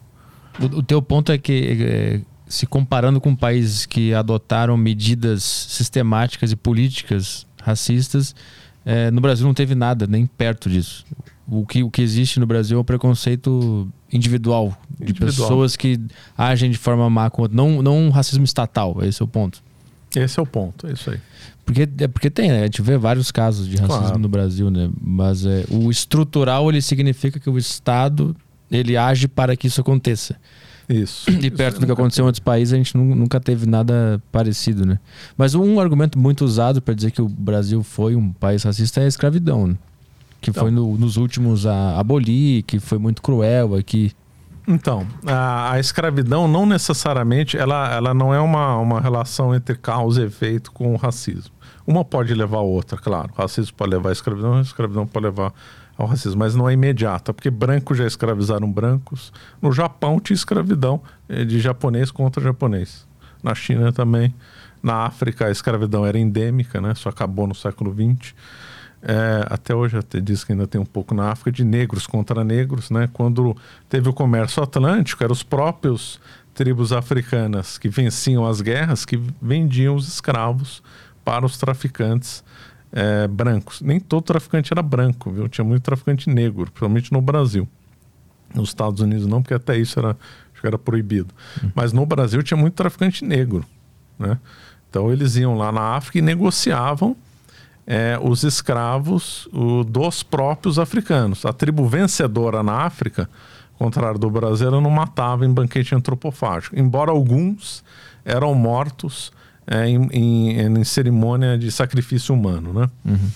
É, e outros eram, eram vendidos, a maior parte vendida como escravos, e alguns ficavam lá como escravos. Então era negro escravizando é, negro. Então, uhum. então isso aí desfoca. A Inglaterra escravizou brancos, né? É, os romanos tinham escravos brancos. Então, é, desfoca um pouco essa coisa de, de coisa racial. Mas eu não vou defender a escravidão. A escravidão é uma coisa que era para nunca ter tido. Porém, o Brasil não foi o único país do mundo a ter escravidão. Agora, pelos relatos de, de pessoas que, vi, que viajaram no Brasil, Spix e Márcio, Saint-Hilaire e outros, dizem que a escravidão no Brasil foi a mais branda do tempo colonial. Hum. Inclusive, um autor uh, norte-americano, Frank Tannenbaum, que escreveu um clássico, Slave and Trade and Slave, alguma coisa assim, ele, ele comenta que a escravidão no Brasil foi a mais branda de todas. E a pior foi a dos holandeses, pior ainda que dos ingleses. Hum. Ele dá vários argumentos. Então, a alforria no Brasil era a maior do mundo. A alforria é libertar o escravo. Então, o senhor lá, vai, vou fazer um agrado, então liberto o meu escravo. Era muito comum no Brasil no testamento do dono do escravo, dá liberdade para o escravo no testamento. Uhum. É muito comum. A alforria em vários estados dos Estados Unidos era proibido. E no Brasil era muito comum. Uhum. O Brasil foi o único lugar na, na história tem um instituto chamado coartação. O direito do escravo trabalhar sábado para comprar a sua própria liberdade. Isso nunca teve em nenhum outro lugar. Uhum. Tanto é que no, no século XIX era muito comum. O escravo trabalhava cinco dias para o dono dele. Chato falar dono, mas é a expressão que se dá, né? No sábado ele trabalhava para comprar liberdade. Uhum. Brasil é um caso raríssimo, né? Eu nunca me lembro de ter lido isso em nenhum outro lugar. De escravo ter dono, ter, ter outro escravo como dono. Uhum. Não é esse escravo que tinha escravo. Isso foi muito comum. Sabará tinha mais mestiço, mais mulato e negro dono de escravo do que branco dono de escravo. Uhum. Atingiu uma grande prosperidade. Sabará. É, o norte fluminense também. É, então, e o. Então aqui sempre teve, os escravos sempre tiveram muito, enquanto escravo, mais direitos que outros locais. Então eles tinham até direito de ter escravo. Teve um cúmulo de um escravo ter três escravos. Ah, fala, mas isso é muito raro, só teve um mas, mas nenhum outro lugar do mundo teve uhum. isso que eu saiba. Uhum. O Brasil libertou 700 mil escravos, os Estados Unidos 4 milhões. E o Brasil recebeu muito mais, o Brasil foi o lugar do mundo que mais recebeu escravo no na escravidão atlântica, né, que é aquela de fluxo de África para a América, mais do que qualquer outra colônia, muito mais que os Estados Unidos, que prova que aqui era uma colônia rica, né, já que o escravo era muito caro, né. E é, aqui libertou 700 mil e lá 4 mil. Isso aqui recebeu mais, como é que libertou menos? Porque tinha muita alforria. Hum, né? Entendi. Entendeu? Tinha muita alforria. Então, escravidão é ruim, sim, tem que ser condenada, sim, mas aqui no Brasil ela foi mais branda que Estados Unidos, que Hum. todo lugar que eu saiba. Mas aí tem aquele argumento também que é, por mais que o, o escravo no Brasil pudesse comprar sua própria liberdade, quando ele comprava, ele, ele era um estranho na sociedade. As pessoas agiam com preconceito e ele não conseguia se adaptar ao, ao, à sociedade e isso traz, tem uma consequência hoje. né? Essa, essa história, essa história de, de racismo. Como é que tu vê isso? Então, vamos separar. Então, É, não tinha é, restrição legal para um ex-escravo ter uma vida como um branco. Não tinha. O que havia é aquela coisa que nós comentamos. Preconceito de algumas pessoas, de algumas localidades, isso daí havia. Mas não havia assim uma lei, olha, proibimos o ex-escravo de ter isso, ter aquilo. Tinha estado nos Estados Unidos que proibia nego de andar a cavalo. Não podia portar arma. Então aqui no Brasil não tinha. Nós temos, tivemos aí negros que enriqueceram, né? É, Chico Rei, Chica da Silva e outros, né? Um monte. Tivemos Inhomirim, foi um nobre negro. Dom Pedro II tinha é, amigos negros, como por exemplo o André Rebouças. Né? Então, é, nós vemos que tinha ascensão social sim no negro no Brasil. O grande herói de guerra no Brasil na expulsão dos holandeses era um negro, Henrique Dias. Né? O segundo herói, Felipe Camarão, índio. Os dois foram, foram enterrados no Brasil com a maior honra que o Estado português dava para qualquer um, né? que era morrer com a ordem de, com, a, com o hábito da ordem de Cristo.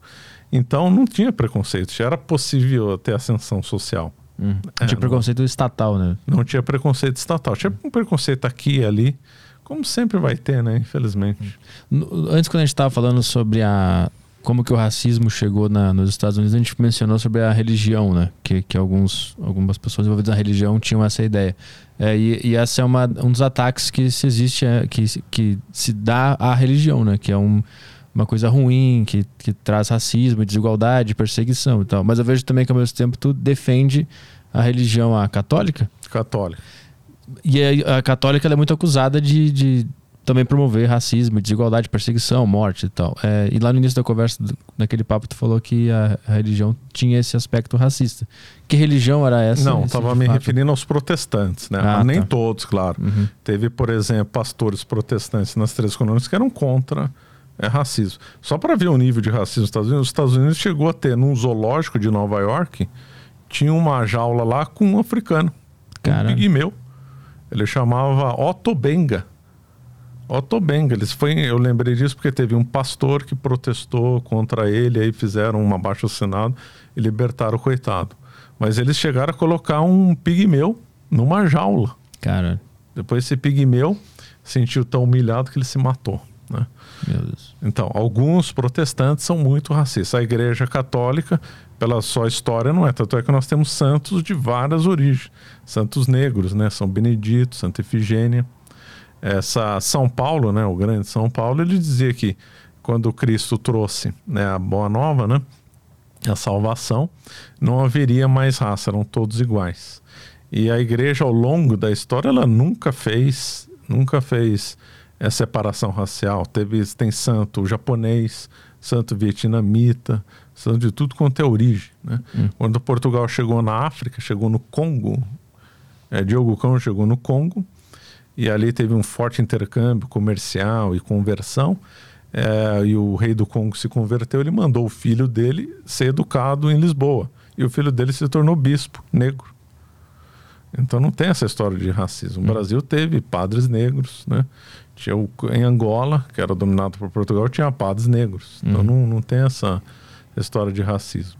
Tu considera que a igreja católica foi uma, uma, um elemento fundamental na história da, da civilização para ela chegar no, no patamar de civilidade e de evolução? Ah, sim, claro. Foi sim. Ela foi fundada sobre, culturalmente falando, né, em três pilares, né? A civilização, assim, da católica. Pilar de Israel, óbvio, né? Que veio da toda a origem da teologia. O pilar da Grécia, que é o pilar da filosofia, da paideia. E o pilar é, romano, né? Que veio o direito romano as instituições romanas. Inclusive, a civilização católica, que surgiram as nações Portugal, França, Itália, Alemanha, etc., surgiram com base eh, no Império Romano, né? Então a igreja foi a grande construtora da civilização europeia, que foi a, o grande supra-sumo né, de todas as, as civilizações que a gente conhece em vários sentidos, científico, de caridade, né? O povo antigo não conhecia hospital aberto para todos, né? Esse é um conceito que a igreja que inventou, né? Romano, teoricamente o romano só podia ajudar um romano, o grego só podia ajudar um grego, né? Então são conceitos de caridade, de fé, de desenvolvimento, a igreja que fez as universidades, né? Então, com base nesses três pilares que eu já mencionei, é que ela construiu a civilização. Hum. Mas por que ela é tão atacada por. Não sei se é pela esquerda, pelo marxismo. Quais são os argumentos que se usam para atacar a Igreja Católica que tu considera estarem equivocados ou mitos em torno da Igreja Católica? Não, é, é uma questão longa. Né? O marxismo, per diametro, né? ele é totalmente oposto à Igreja Católica. Tem outros princípios. A Igreja Católica, obviamente, a gente acredita num Deus e os marxistas, marxista clássico é ateu. Então eles já começam princípios opostos. Né? Eles têm visões de história completamente opostas a, aos católicos. Né? Eu já mencionei aqui algumas coisas. Então é lógico que tem um confronto confronto de visões, confrontos de, é, de toda sorte, visão, diferença de visão na economia, diferença de visão é, filosófica, diferença de visão teológica, em todos os sentidos é muito difícil ver um ponto comum entre marxismo e catolicismo. Eu, pelo menos, não vejo nenhum. Uhum. A gente começou a conversa falando dos pontos que foram te, te despertando para a verdade. Né? A gente falou sobre é, esses aspectos até agora. Tinha mais alguns pontos que tu queria trazer, além dos que a gente iniciou a conversa ali sobre. Acabou aqui, ó. Pega uma aguinha. Obrigado. Sobre a história do Brasil e tal. O que, o que mais que, que tu foi descobrindo ao longo dos teus estudos que a gente estava aprendendo errado? Na escola? Então, algumas coisas já abordei, né? O racismo estrutural no Brasil, né? Uhum. Mas ficou faltando algum, algum importante? Ah, tem, não sempre se puxar a memória, sempre tem alguma coisa de defender é, muito a Inglaterra como uma, uma potência que sempre foi boa contra é, Portugal. Portugal sendo acusado de ser uma nação é, inferior mesmo do ponto de vista do desenvolvimento econômico, é outro mito, uhum, uhum. que é uma inverdade, porque porque Portugal, quando começou as navegações, ele estava primeiro na tecnologia no mundo. Então é lenda que o Brasil foi colonizado por uma, uma nação que seria secundária, muito pobre na Europa. Não, estava à frente das navegações, né? Uhum. E tem outros mitos também, tem os mitos clássicos contra a igreja que você citou, cruzadas, né? Hum. Esse é um mito clássico, Inquisição, outro mito clássico, e assim vai, tem vários por aí. O que, que se fala sobre, a, sobre a, as cruzadas que tu considera ser um mito? Então, as cruzadas, como eu aprendi, eram então os católicos malvados, né? Estou usando uma palavra assim só para uh, caricaturar um pouco. Foram lá para Jerusalém, onde estava sendo que lá a região era dominada pelos islâmicos, e ali sem razão nenhuma, sem direito nenhum, invadiram Jerusalém e tomaram Jerusalém dos islâmicos. Eu aprendi assim, já vi gente é, divulgando isso aqui. É, porém, aqui não aqui no podcast, aqui na, no nosso ambiente de internet, de YouTube e tal, expressei, irmão. E quanto que a gente vê que o Islã e a, e a, e a cristandade europeia estavam em guerra há séculos, né? O Islã invadiu a Península Ibérica no século, começo do século VIII, invadiu a França, invadiu o sul da Itália. Aí esses potências é, católicas se aliaram e fizeram uma contraofensiva. Para se ter uma ideia, em alguns séculos, não lembro quantos séculos foram, o Islã e a, e a, e a cristandade tiveram 500 batalhas, não é pouco, 500 batalhas, dos quais metade mais ou menos foi na Península Ibérica. Hum. A guerra mais longeva da história é a Guerra da Reconquista. A guerra, o, o, o exército de Maomé né, invadiu a Península Ibérica no começo do século VIII. Aí houve uma contraofensiva a partir de 700, do ano 722 e do, terminou em 1492. Foi a guerra mais longeva da história, durou 770 anos. Aí pegando um gancho no que você falou de, de pontos que eu acho que são mal contados ou que foram mentirosos, também é, é em dois sentidos. Um, é turvando o conceito histórico, mentindo ou deturpando. Um exemplo clássico eu já dei, não vou ficar repetindo. Colônia de exploração. Outro é de ficar ocultando determinados fatos históricos. Né? Um que se oculta muito é a Guerra da Reconquista. Como é que ninguém comenta, ou pouca gente comenta, sobre a guerra mais longeva da história?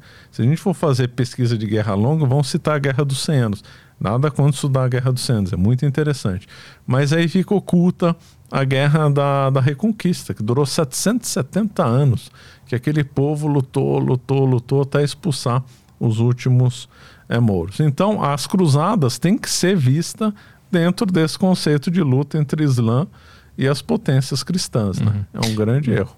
Mas é difícil saber quem começou, né? Porque eu acho que fica a, a discussão fica assim, é, quem, quem que é o malvado e quem que é o, o bom. Aí ninguém sabe, alguém aí Não, tem que descobrir quem começou a, a, a, confusão toda, né? E aí fica nessa. Não, mas o Islã invadiu a Europa, né? Sim. Eles começaram. Hum. A, a, na Península Ibérica havia uma nação chamada os Visigodos e eles invadiram. Eles também invadiram a França, foram detidos pelo Carlos Martel, né, avô do Carlos Magno, invadiram o sul da Península Ibérica. Mas você tem razão, quando a guerra fica muito longa, aquele, aquele dado inicial perde um pouco a força. Você tem razão. Mas de fato estava em guerra, entendeu? Estava em guerra. Uhum. E se está em guerra, eu ataco, é. tenho o direito de atacar. Uhum. Né? E, a, e a Inquisição, quais são os, como é que a gente é, é ensinado sobre a Inquisição? O que está que que tá Não, errado? a Inquisição é ensinada é, sob dois prismas, a meu ver, errado. Um exagerando no matou 30 milhões, 40 milhões. Esses números não existem. Os números são bem menores. É, são números na casa de 8, 10 mil.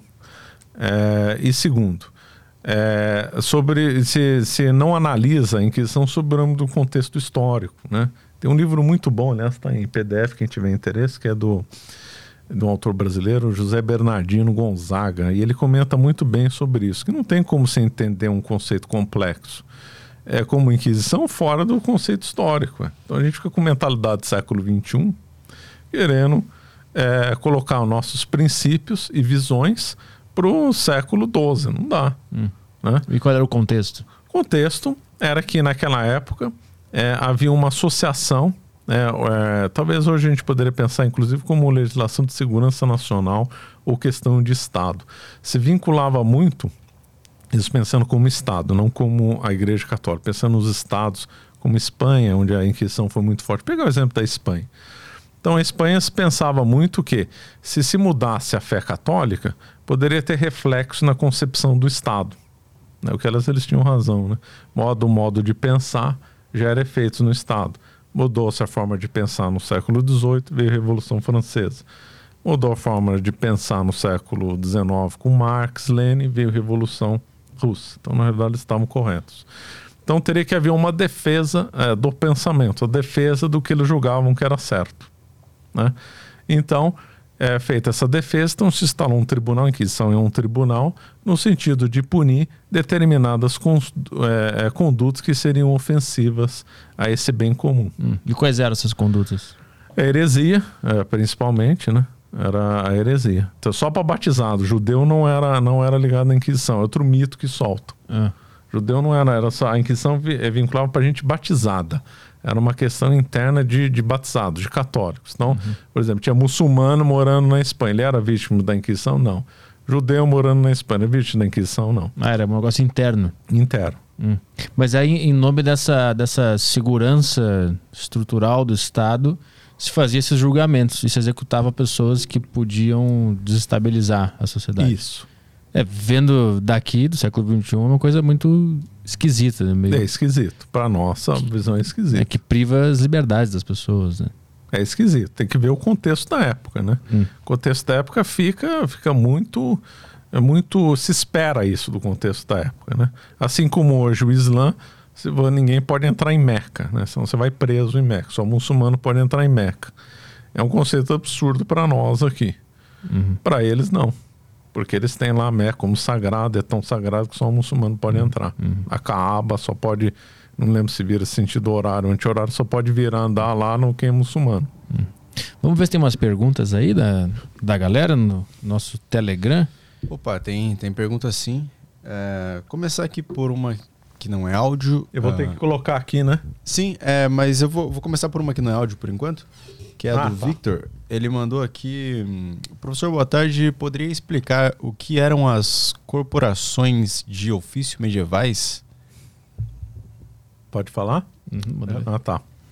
É, então, é, é, dá para desenvolver mais, mas assim, para responder de modo mais sucinto, eram o modo de trabalho, né? É, vincular urbano na Idade Média, vinculado às cidades, não, não ao feudo, não ao rural. né? Embora tinha uma coisa similar no mundo feudal, mas também não vou entrando em detalhe. Então, era uma estrutura de trabalho artesanal nas cidades, que havia três categorias: o aprendiz, o oficial e o mestre. Então, havia então várias, várias atividades possíveis de lidar com madeira, ferro, ouro, prata, né? E cada corporação de ofício, como era um povo muito religioso, tinha um padroeiro. Então, quem lidava com madeira, padroeiro São José. Quem lidava com ouro, Santo Eloy. Quem lidava com ferro, São Cristóvão. Então, eles se organizaram. Então, haviam, eles montavam várias oficinas numa cidade, né? É, com um mestre, um oficial um aprendiz. E a soma dessas oficinas dentro de, uma dentro de uma mesma categoria, vamos supor, quem mexia com madeira era a Corporação dos Carpinteiros, dá um exemplo, que fundava lá numa cidade 10 oficinas. Então, eles formavam uma corporação, Corporação dos Artesãos, que aí tinha como um padroeiro tal. Aí o outro, quem mexia com, com, com ferro. Então juntava lá 10 oficinas, quem juntava com ferro, montava eles aí numa corporação. O intuito de defender os interesses, eles tinham representação, né? A representação política hoje, nossa, qualquer lugar do mundo, você pega um voto, você elege o deputado, e esse deputado vai lá. É uma, é uma, é uma representação não por classe é, econômica nem classe social. Naquela época havia representação por determinadas entidades. Então, as corporações de ofício tinham representações. Inclusive, eles exerciam é, poder jurisdicional também. Né? Então, se acontecia algum é, problema dentro do âmbito do comércio deles, quem julgava era um juiz da área. Né? Então, era uma, uma outra estrutura, uma outra visão de representação e de organização é, do trabalho. Foi muito interessante. Ela surgiu mais ou menos no século XI e foi desarticulada. As últimas desapareceram na Áustria no século XIX. Assim respondendo sucintamente. né? Eu queria te perguntar uma coisa sobre a ditadura militar, que eu, eu, eu peguei uma frase do, do Instagram lá, de um post sobre Geisel, que tu botou lá que, abre aspas, a ditadura levou o Brasil para a esquerda, fecha aspas. Pode explicar essa ideia? Posso. É, o, esse está no livro do, do Silvio Frota, chamado Ideais Traídos, né? Que, aliás, é um livro que mudou minha visão do, da ditadura militar. Então, que o, o, o Silvio Frota tinha uma visão diferente do Gás. O Silvio Frota era tido como linha dura e o Gás é um- uma linha mais aberta. Tanto é que o Gás que iniciou a abertura política, embora um certo vai e vem. E eles diz- tiveram disputas ácidas de ter discussão, tá, tapa na mesa mesmo, envolvendo até talvez ameaça de chegar nas vias de fato. Então não foi assim só uma conversinha amena. E aí então, diz o Silvio Frota no livro dele que o Geisel falou: não, nós estamos levando o Brasil para a esquerda, mostrou um quadro e situando o Brasil na centro-esquerda, Hum. segundo o Silvio Frota. E o que a gente vê do governo Geisel é, a gente vê princípios que são de governo de esquerda. O que, que é? Estado forte, muito estatal, né? comando centralizado. Tudo isso os militares fizeram. Militares construíram mais de 200 estatais no Brasil num determinado período. né? Só o Figueiredo fez mais de 100 estatais. né? Estima-se que durante o governo Geisel, 40, entre 40% e 50% da economia, eu já vi um dado é, por volta de 45%, que estaria na mão do Estado. Né? Então fica difícil é, harmonizar isso com o conceito de, de que o Brasil, durante o governo militar, teria sido liberal, capitalista e tal. Na realidade, os militares eles incharam o Estado e, na visão do Silvio Frota, e o que, segundo ele, o Gás confessou, o objetivo é levar mesmo para a centro-esquerda. Mas e a perseguição aos comunistas que aconteceu? É a mesma coisa que nós comentamos com os outros, né? Quando tem um grupo forte, ditatorial, ele persegue todo mundo. E depois, não foram só os líderes de esquerda que foram perseguidos. Carlos Lacerda é, foi o maior líder anticomunista da história do Brasil, foi perseguido pelos militares. O Ademar de Barros foi perseguido pelos militares. O Juscelino Kubitschek, que não era um comunista, foi perseguido pelos militares. Hum. Três grandes líderes uhum. que não eram comunistas foram perseguidos. Mas o Lacerda foi perseguido com... por quê? Ele, o Carlos Lacerda, ele, ele, na juventude dele, ele foi comunista, né? É, tanto é que ele chamava Carlos Frederico Lacerda. Carlos de Karl Marx, Frederico de Engels, né? O pai dele era comunista, ele ficou amigo de, ele, da liderança comunista. Aí ele mudou a cabeça no, no tempo do... Ainda no tempo da primeira fase do Getúlio. Virou um anticomunista ferrenho, virou antigetulista também. Depois virou contra todo mundo. Ele apoiou o golpe militar de 64 só que o golpe militar ah, tem que ser entendido militar como teve vários golpes, foram vários golpes dentro de um golpe. O combinado era os militares darem um golpe. Não estou defendendo, sou contra o golpe de 64. Acho que foi um grande problema para o Brasil que a gente sofre até hoje. É, o, o combinado era dar o golpe em 64 e convocar a eleição em 65. Né? Era pacificar o Brasil, porque o João Goulart estavam é, fazendo reformas é, na visão deles comunistas, e a meu ver não ia dar em nada, porque o, o João Goulart não tinha maioria no Congresso naquela época. O Congresso, a maioria era do PSD, que era controlado pelo Juscelino Kubitschek, né? e não ia passar nada. Ia ter eleição no ano seguinte, que era 65. O candidato favorito era o Juscelino Kubitschek. O João Goulart estava impopular, o Brasil estava em crise econômica, né? maior parte dos jornais eram contra o João Goulart, os movimentos de esquerda, cada um falava uma coisa, não tinha chance nenhuma de ter golpe militar, golpe Comunista. de esquerda, uhum. perdão. Né? Então, para mim, foi um grande erro o golpe de 64, abalou as instituições, fez um desastre. Mas o combinado era dar o golpe de 64, acertar o país e convocar a eleição em 65. Quando chegou em 65, o Castelo falou que não vai ter mais eleição, acabou. Uhum. É o chamado segundo golpe. Mas com base no que esse segundo golpe foi dado? Foi base, não, o Brasil não está pacificado, temos que mudar a nossa ideia. Aí ele, o, o, o Castelo Branco dissolveu todos os partidos políticos, criou dois, a Arena e o MDB, criou uma dualidade, uma ficção. Né? O Brasil não vivia essa ficção. Ele criou uma ficção no, no mundo político, né? É, exagerou o medo comunista e então, falou: não, não vai ter eleição agora. Agora a eleição vai ser indireta. E aí passou na base da força, né? Por ato institucional hoje, que o ato institucional número 2 é que fez a, a, a, suspensão da eleição em 65. Hum. Depois aí teve proibir as eleições diretas para governo.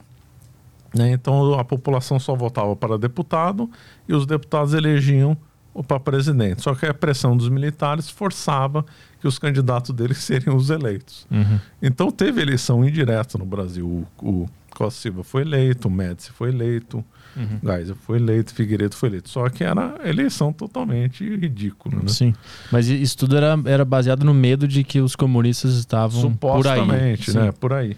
Sim, e aí, aí com esse argumento eles se permaneceram no, poder. Mas no medo, né? Continuaram no, no medo no poder. Que, a meu ver, foi um desastre completo. É, tu, tu, falou que até hoje a gente, a gente colhe esses frutos né, da ditadura. Ué, não colhemos. O Lula é, é um fruto disso. Lá do ABC, trabalho do, do sindicato. O Bolsonaro também apoia lá a ditadura militar. Nós ainda vivemos sob a sombra hum. dessa ditadura, nesse sentido que eu estou falando, sobre Sim. a sombra. Ah. Né?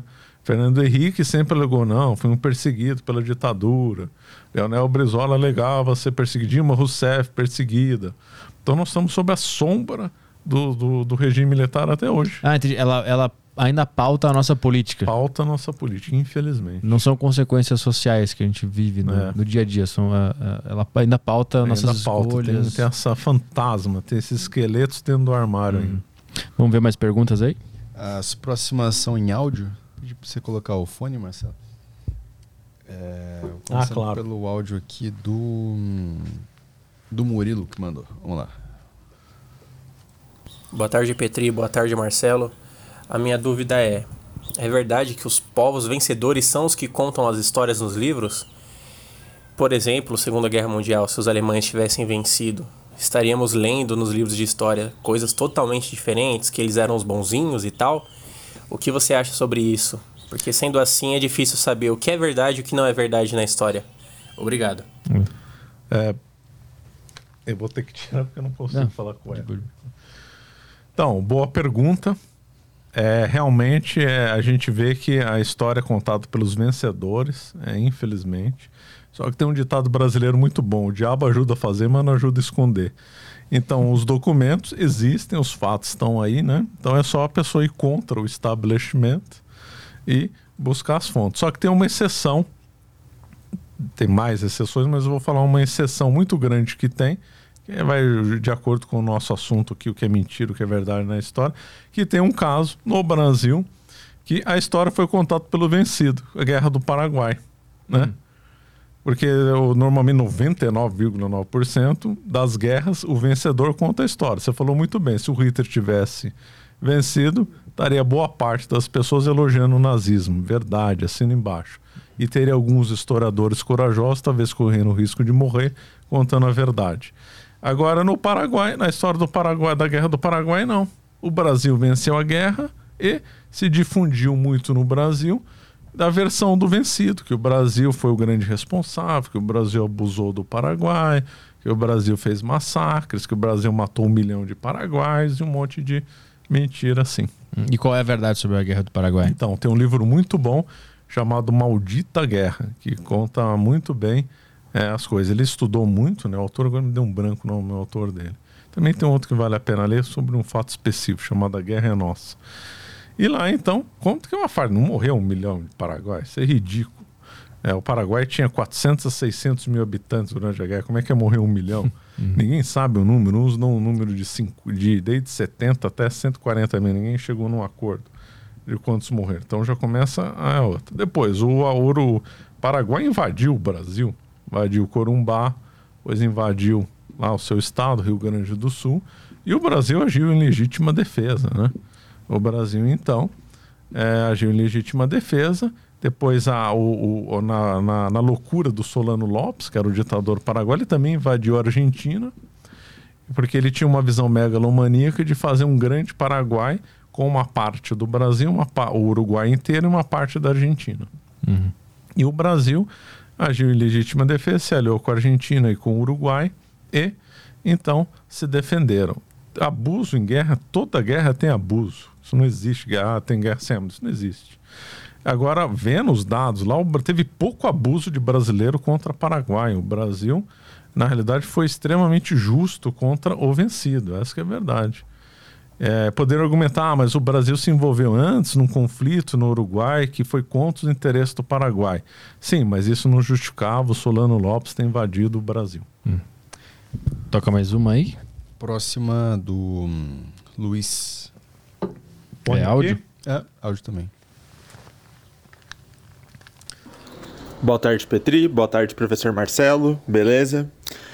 É, os conservadores sempre estiveram ligados a movimentos fascistas. O que você acha dessa frase, professor Marcelo? Você concorda, discorda? Isso tem sido uma discussão entre os grupos de esquerda recentemente, ou faz um tempo, né? Sei lá. Mas eu vejo isso recentemente acontecendo. E queria saber a opinião do senhor sobre isso aí. Bom, como eu acho que ficou claro, eu sou contra, né? Porque eu estou defendendo que o fascismo é um movimento socialista à moda do Mussolini. Mussolini criou o fascismo, né? E ele sempre se declarou socialista. Então eu vejo isso como, como errado, né? Vendo o fascismo de modo clássico do Mussolini. Mais em áudio aí? Tem mais em áudio. A próxima aqui é do. Quem que é? Victor. Boa tarde, Marcelo. É, você tocou num ponto interessante que realmente lá nos Estados Unidos não tem vestígio nenhum de cultura indígena, miscigenação, nem nada disso. É, tipo, aqui no Brasil, a população quase toda miscigenada, tem vários nomes de cidades indígenas. É, eu queria saber, assim, a curiosidade que eu tenho é a questão demográfica. É, lá nos Estados Unidos tinham menos índios que aqui no Brasil, na época das, sei lá, das navegações. É, se tem a ver com essa questão demográfica ou se essa questão eugênica contou muito para esse fator aí. Muito obrigado, abraço. Tá, obrigado pela pergunta. Vou tentar responder. Então, se estima que lá nos Estados Unidos tinham muito mais índios que no Brasil. é, olhando os Estados Unidos, um mapa inteiro, né? Por causa de vestígios de, de cidades e, e outras coisas, né? Aqui ninguém sabe os números, tem gente que gosta de maximizar os números de índios, tem outros que gostam de diminuir os números. Então fica uma discussão muito é muito difícil de se travar. Mas o que parece que é consenso é que lá tinha muito mais índio que aqui. Vai mais uma aí? Próximo aqui, áudio de quem? Do. Foi do Vitor, agora é o Lucas. Boa tarde, Petri. Boa tarde, Caio. Boa tarde, professor Marcelo. É, eu queria perguntar em relação. para ver se o professor já estudou sobre o, e o que, que ele acha do, do fascismo brasileiro, né? Os integralistas. É, porque os integralistas eram interessantes, porque diferente do discurso alemão, eles tinham um discurso muito integral, muito integralista, tipo assim, integralista no sentido de unir todas as raças do Brasil, do brasileiro médio, assim, ser um pardo, saca? Não era um discurso veemente racista. Eu queria dizer se ele, se ele acha que essa nossa ideologia integralista pode ser considerada um mal, uma ideologia ruim, alguma coisa assim. Eu queria saber. É isso aí, abraço. Boa. É, boa pergunta. Eu sou contra o integralismo, né? O Plínio Salgado ele tinha ideias estranhas. Inclusive ele fazia a ponte do Brasil com aquela tal continente hiperbóreo. Né? Ele hum. tem lá falando nova no Brasil como Nova Atlântida, né? É, fazendo ponte com aquelas coisas é, estranhas desse misticismo. Mas de fato o integralismo não era racista, tinha negros é, ligados ao movimento, mas ele tinha princípios estranhos essa visão é, de integralidade dele, que depois ele disse que somaria também todas as correntes de pensamento, muito estranho, muito contraditório.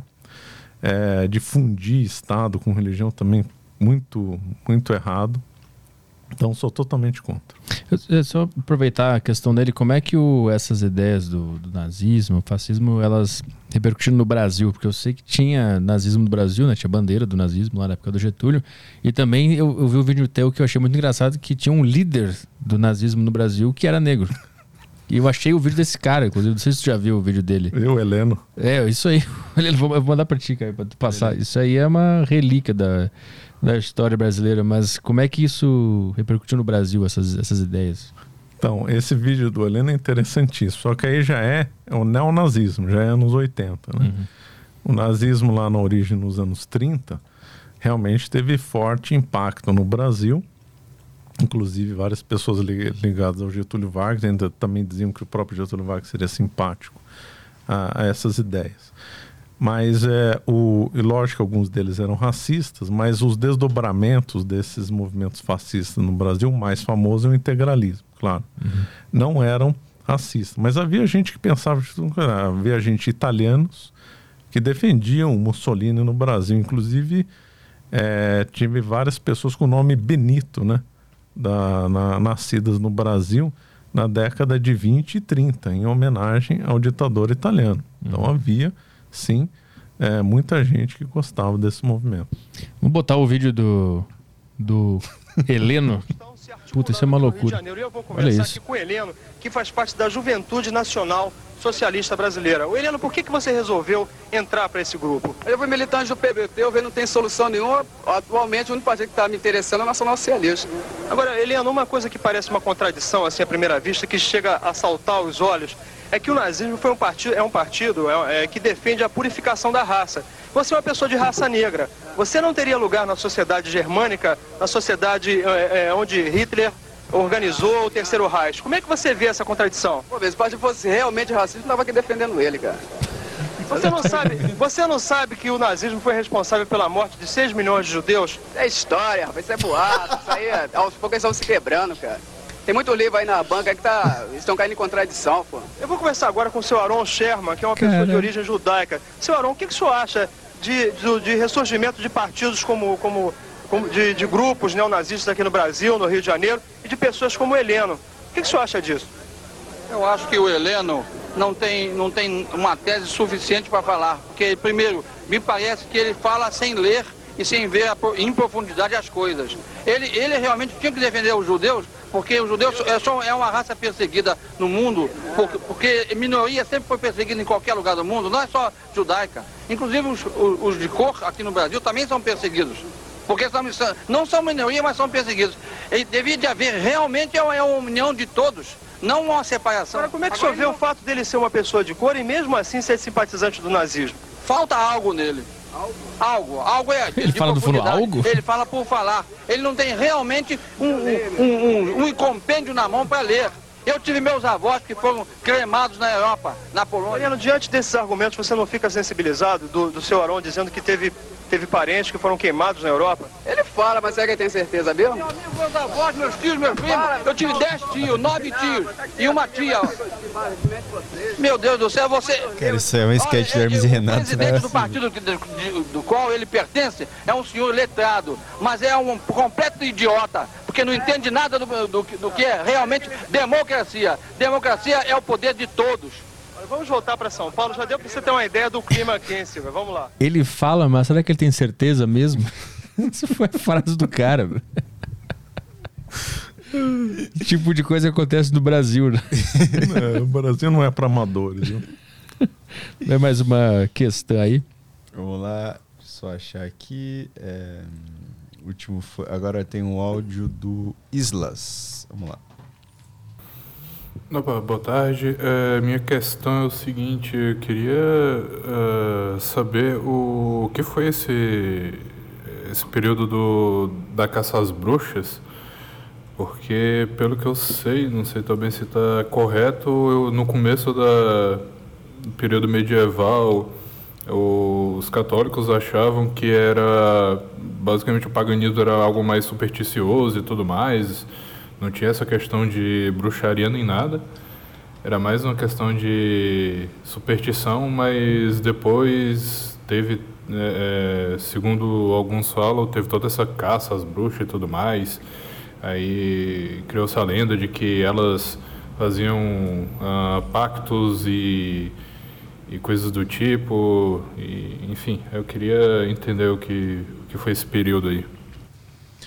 Não sei se é esse que você está se referindo, mas teve um período de caça às bruxas feito também por protestantes também, que foi no século 16, 17, 18, teve nos Estados Unidos teve também o episódio das bruxas de Salem. Depois virou filme, um monte de coisa. Que lá realmente teve perseguição às bruxas. Teve vários momentos. Também teve um na Suíça, também um caso de perseguição que as determinadas mulheres eram acusadas de feitiçaria, mas também se estendia para bruxos também. Vai mais uma. Próximo do Tiago. Boa tarde, professor, para todo mundo aí. É, eu tô acompanhando o podcast aqui e eu vou ler no chat aqui e tem um monte de gente xingando, loucura aqui, ofendendo.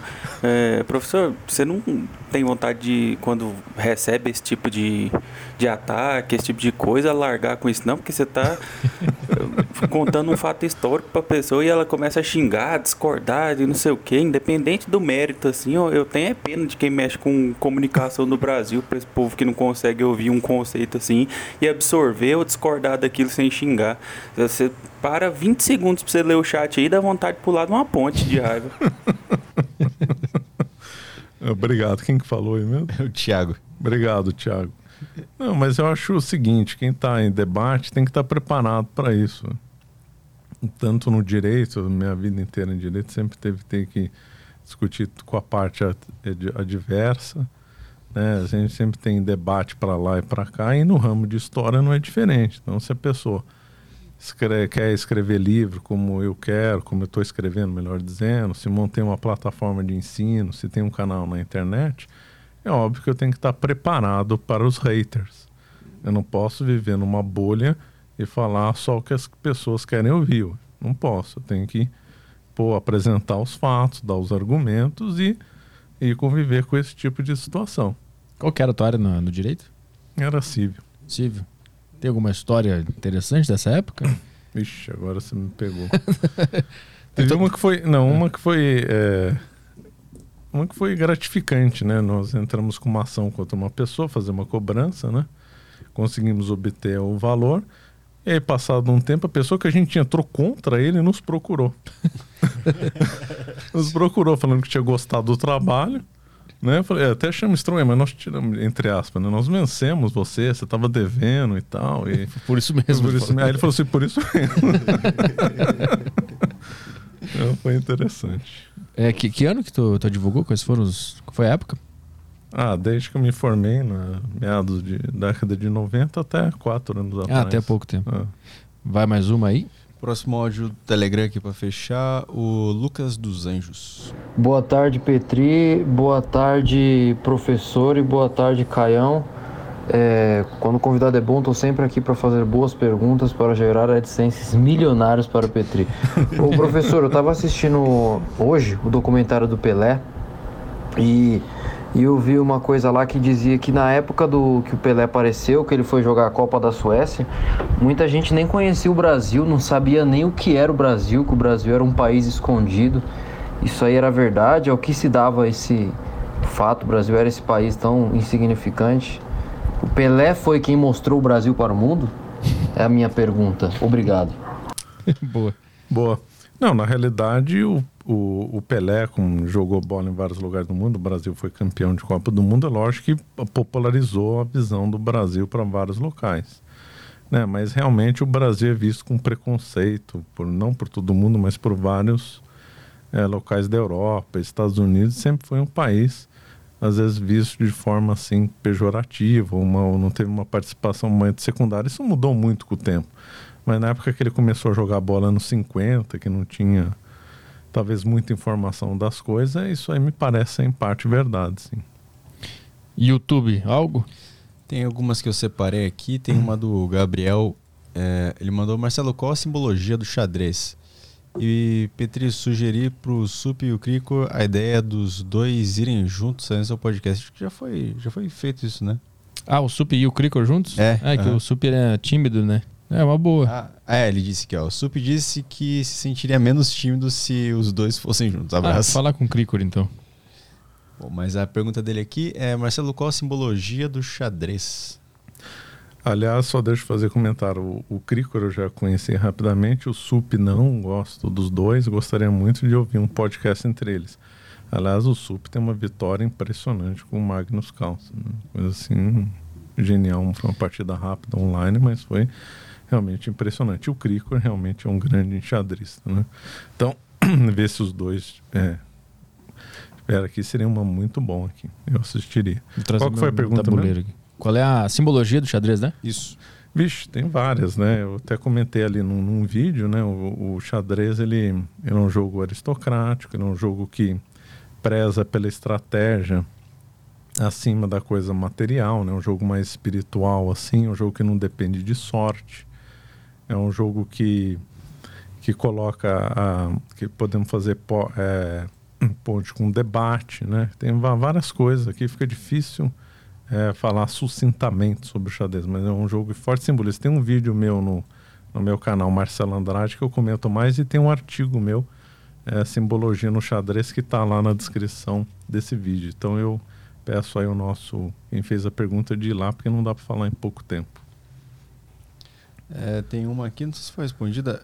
É, a do William, ele mandou qual é a diferença entre a Inquisição protestante e da Inquisição católica? É, boa pergunta. Teve Inquisição protestante também. Ela foi, obviamente, depois da católica, né? E ela também é, acabou perseguindo todo mundo que era contra o establishment. Ela foi principalmente forte na Dinamarca. Né? Mais alguma aí? No YouTube aqui nada. Só a galera discutindo. brigando, né? Como o pessoal tá Nossa, brigando. Como gerei um monte de. o pessoal tá, tá furioso aqui. É, quer divulgar tua plataforma, tuas redes sociais? Fica à vontade aí pro pessoal que tá nos tá, ouvindo. Obrigado. Então eu tenho o meu canal no YouTube, né? Só colocar Marcelo Andrade. Se não sair um cantor lá, vai aparecer o meu nome lá. Ou então coloca Marcelo Andrade História e Vinhos, também aparece. Tem lá o meu canal no YouTube, que tem vários vídeos. Eu também tenho a minha plataforma de cursos, né? Que aí já é paga, chama Escola da, da Verdade Histórica. Também tem meus livros, né? Disponíveis na, na editora Floss Carmelli. Ah, inclusive antes da, antes da gente ir embora, tem um livro que eu, que eu vi o título, que eu achei interessante, que é o da, da televisão. Fast Food envenenando, envenenado para a alma. Esse é um livro, esse é um título do teu livro, né? Isso. Qual é a tese em volta dessa? Então, a tese é criticar a televisão, né? Eu sempre, infelizmente, eu fui muito viciado em televisão quando era jovem, 15, 16 anos, né? Hum. Eu acredito que isso aí me fez muito mal. Perdi tempo, podia estar estudando, né? Fazendo, jogando bola com os amigos. Né? Bem que eu jogava muita bola na rua. Felizmente, hoje em São Paulo ninguém mais joga bola na rua. e então, né, eu resolvi estudar a televisão, é, vendo, querendo entender melhor ela, mas já, já sabendo que eu ia para fazer uma crítica mais contundente, né? Uhum. E acabei estudando e vendo os malefícios que a televisão gera na vida das pessoas, em ordem atacando a memória, tomando o tempo dela que ela poderia estar estudando, etc. Lembrando que televisão não se confunde com internet, então me referindo à programação da televisão de televisão aberta, aquela que se aperta o on e fica recebendo é, telejornal, novela, tudo de forma é, sem lógica nenhuma, e mistura um tema com outro, isso é um desastre para a inteligência. E a nossa inteligência ela trabalha melhor com temas, desenvolvimento de temas, como nós fizemos aqui no podcast. Nós pegamos um tema só, história, e desenvolvemos aqui várias perguntas. Se aqui nesse podcast tivesse falado de futebol misturado com cor da cortina, com se o Rio Grande do Sul é frio, se é bom para morar, se não, isso seria uma confusão enorme, que é o que a, a televisão faz na mente das pessoas. Uhum. Então eu abordo isso daí no livro. E desse livro tu, che tu chegou em algum resultado das consequências disso na sociedade? Ah, tem várias, né? É, tende a emburrecer as pessoas, né? Tende faz muito malefício com criança, né? É, muita, muita, o problema maior da televisão é com criança, né? Gera vários efeitos negativos de criança relacionados a estudo e mesmo psicológico. E com as pessoas em geral, ela tende, a pessoa tende a ter dificuldade de concentração, tira um pouco a vontade da pessoa, vontade de fazer as coisas, né? É, tira a capacidade da pessoa de estudar e tal. E lógico que isso é muito pessoal, varia de pessoa para pessoa. Uhum. Globalmente falando, né, isso é a influência na, na, pessoa. Globalmente falando, como sociedade, é muito ruim, né? Porque como a televisão é, é dominada por um, grandes grupos, parece que no mundo são seis grupos que dominam tudo, né? Então eles impõem goela abaixo da população que eles pensam, né? A Rede Globo vai impor o que ela pensa, a Record vai impor o que ela pensa, quer dizer, vai, não vai fugir de meia dúzia de é, de, de, institutos, de corporações gigantescas que vão vender a ideologia que eles querem. Que aqui pouco importa se é esquerda ou direita, só de vender ideologia, de querer impor um pensamento sem abrir para discussão de modo leal, é um desastre completo uhum. para a sociedade. Então é, é, mais pelo conteúdo que é passado e não pela tecnologia. Não, não é tecnologia, é o conteúdo, né? Entendi. A televisão ela tem um jeito de ser, que é aquele jeito que você, todo mundo sabe. Ligou, fica lá parando uma, duas horas vendo a grade da programação. Uhum. Mas aí isso, isso se estende para o uso da internet ou tu vê que é o contrário? Então, depende. Se a pessoa souber bem usar a internet, é claro que é bom, óbvio. Né? Você vai. Tanto de coisa que dá para aprender na internet. Eu mesmo assisto muitas aulas na, na internet, mas eu tomo cuidado de não ficar mudando muito o tema, de não usar a internet como televisão. É. A internet ela pode ter um uso muito bom e pode ter um uso tão ruim quanto da televisão. Qual que é o uso bom da internet? A pessoa escolher um tema, investigar aquele tema, né? buscar saber sobre um determinado assunto e não variar demais de assunto. Uhum. E também não perder tantas horas. A pessoa tem que trabalhar cuidando da vida uhum. também. E de o, como usar mal a internet. Ficar trocando de canal toda hora, desesperado, notícia atrás de notícia. Isso é um desastre. Uhum. É um desastre.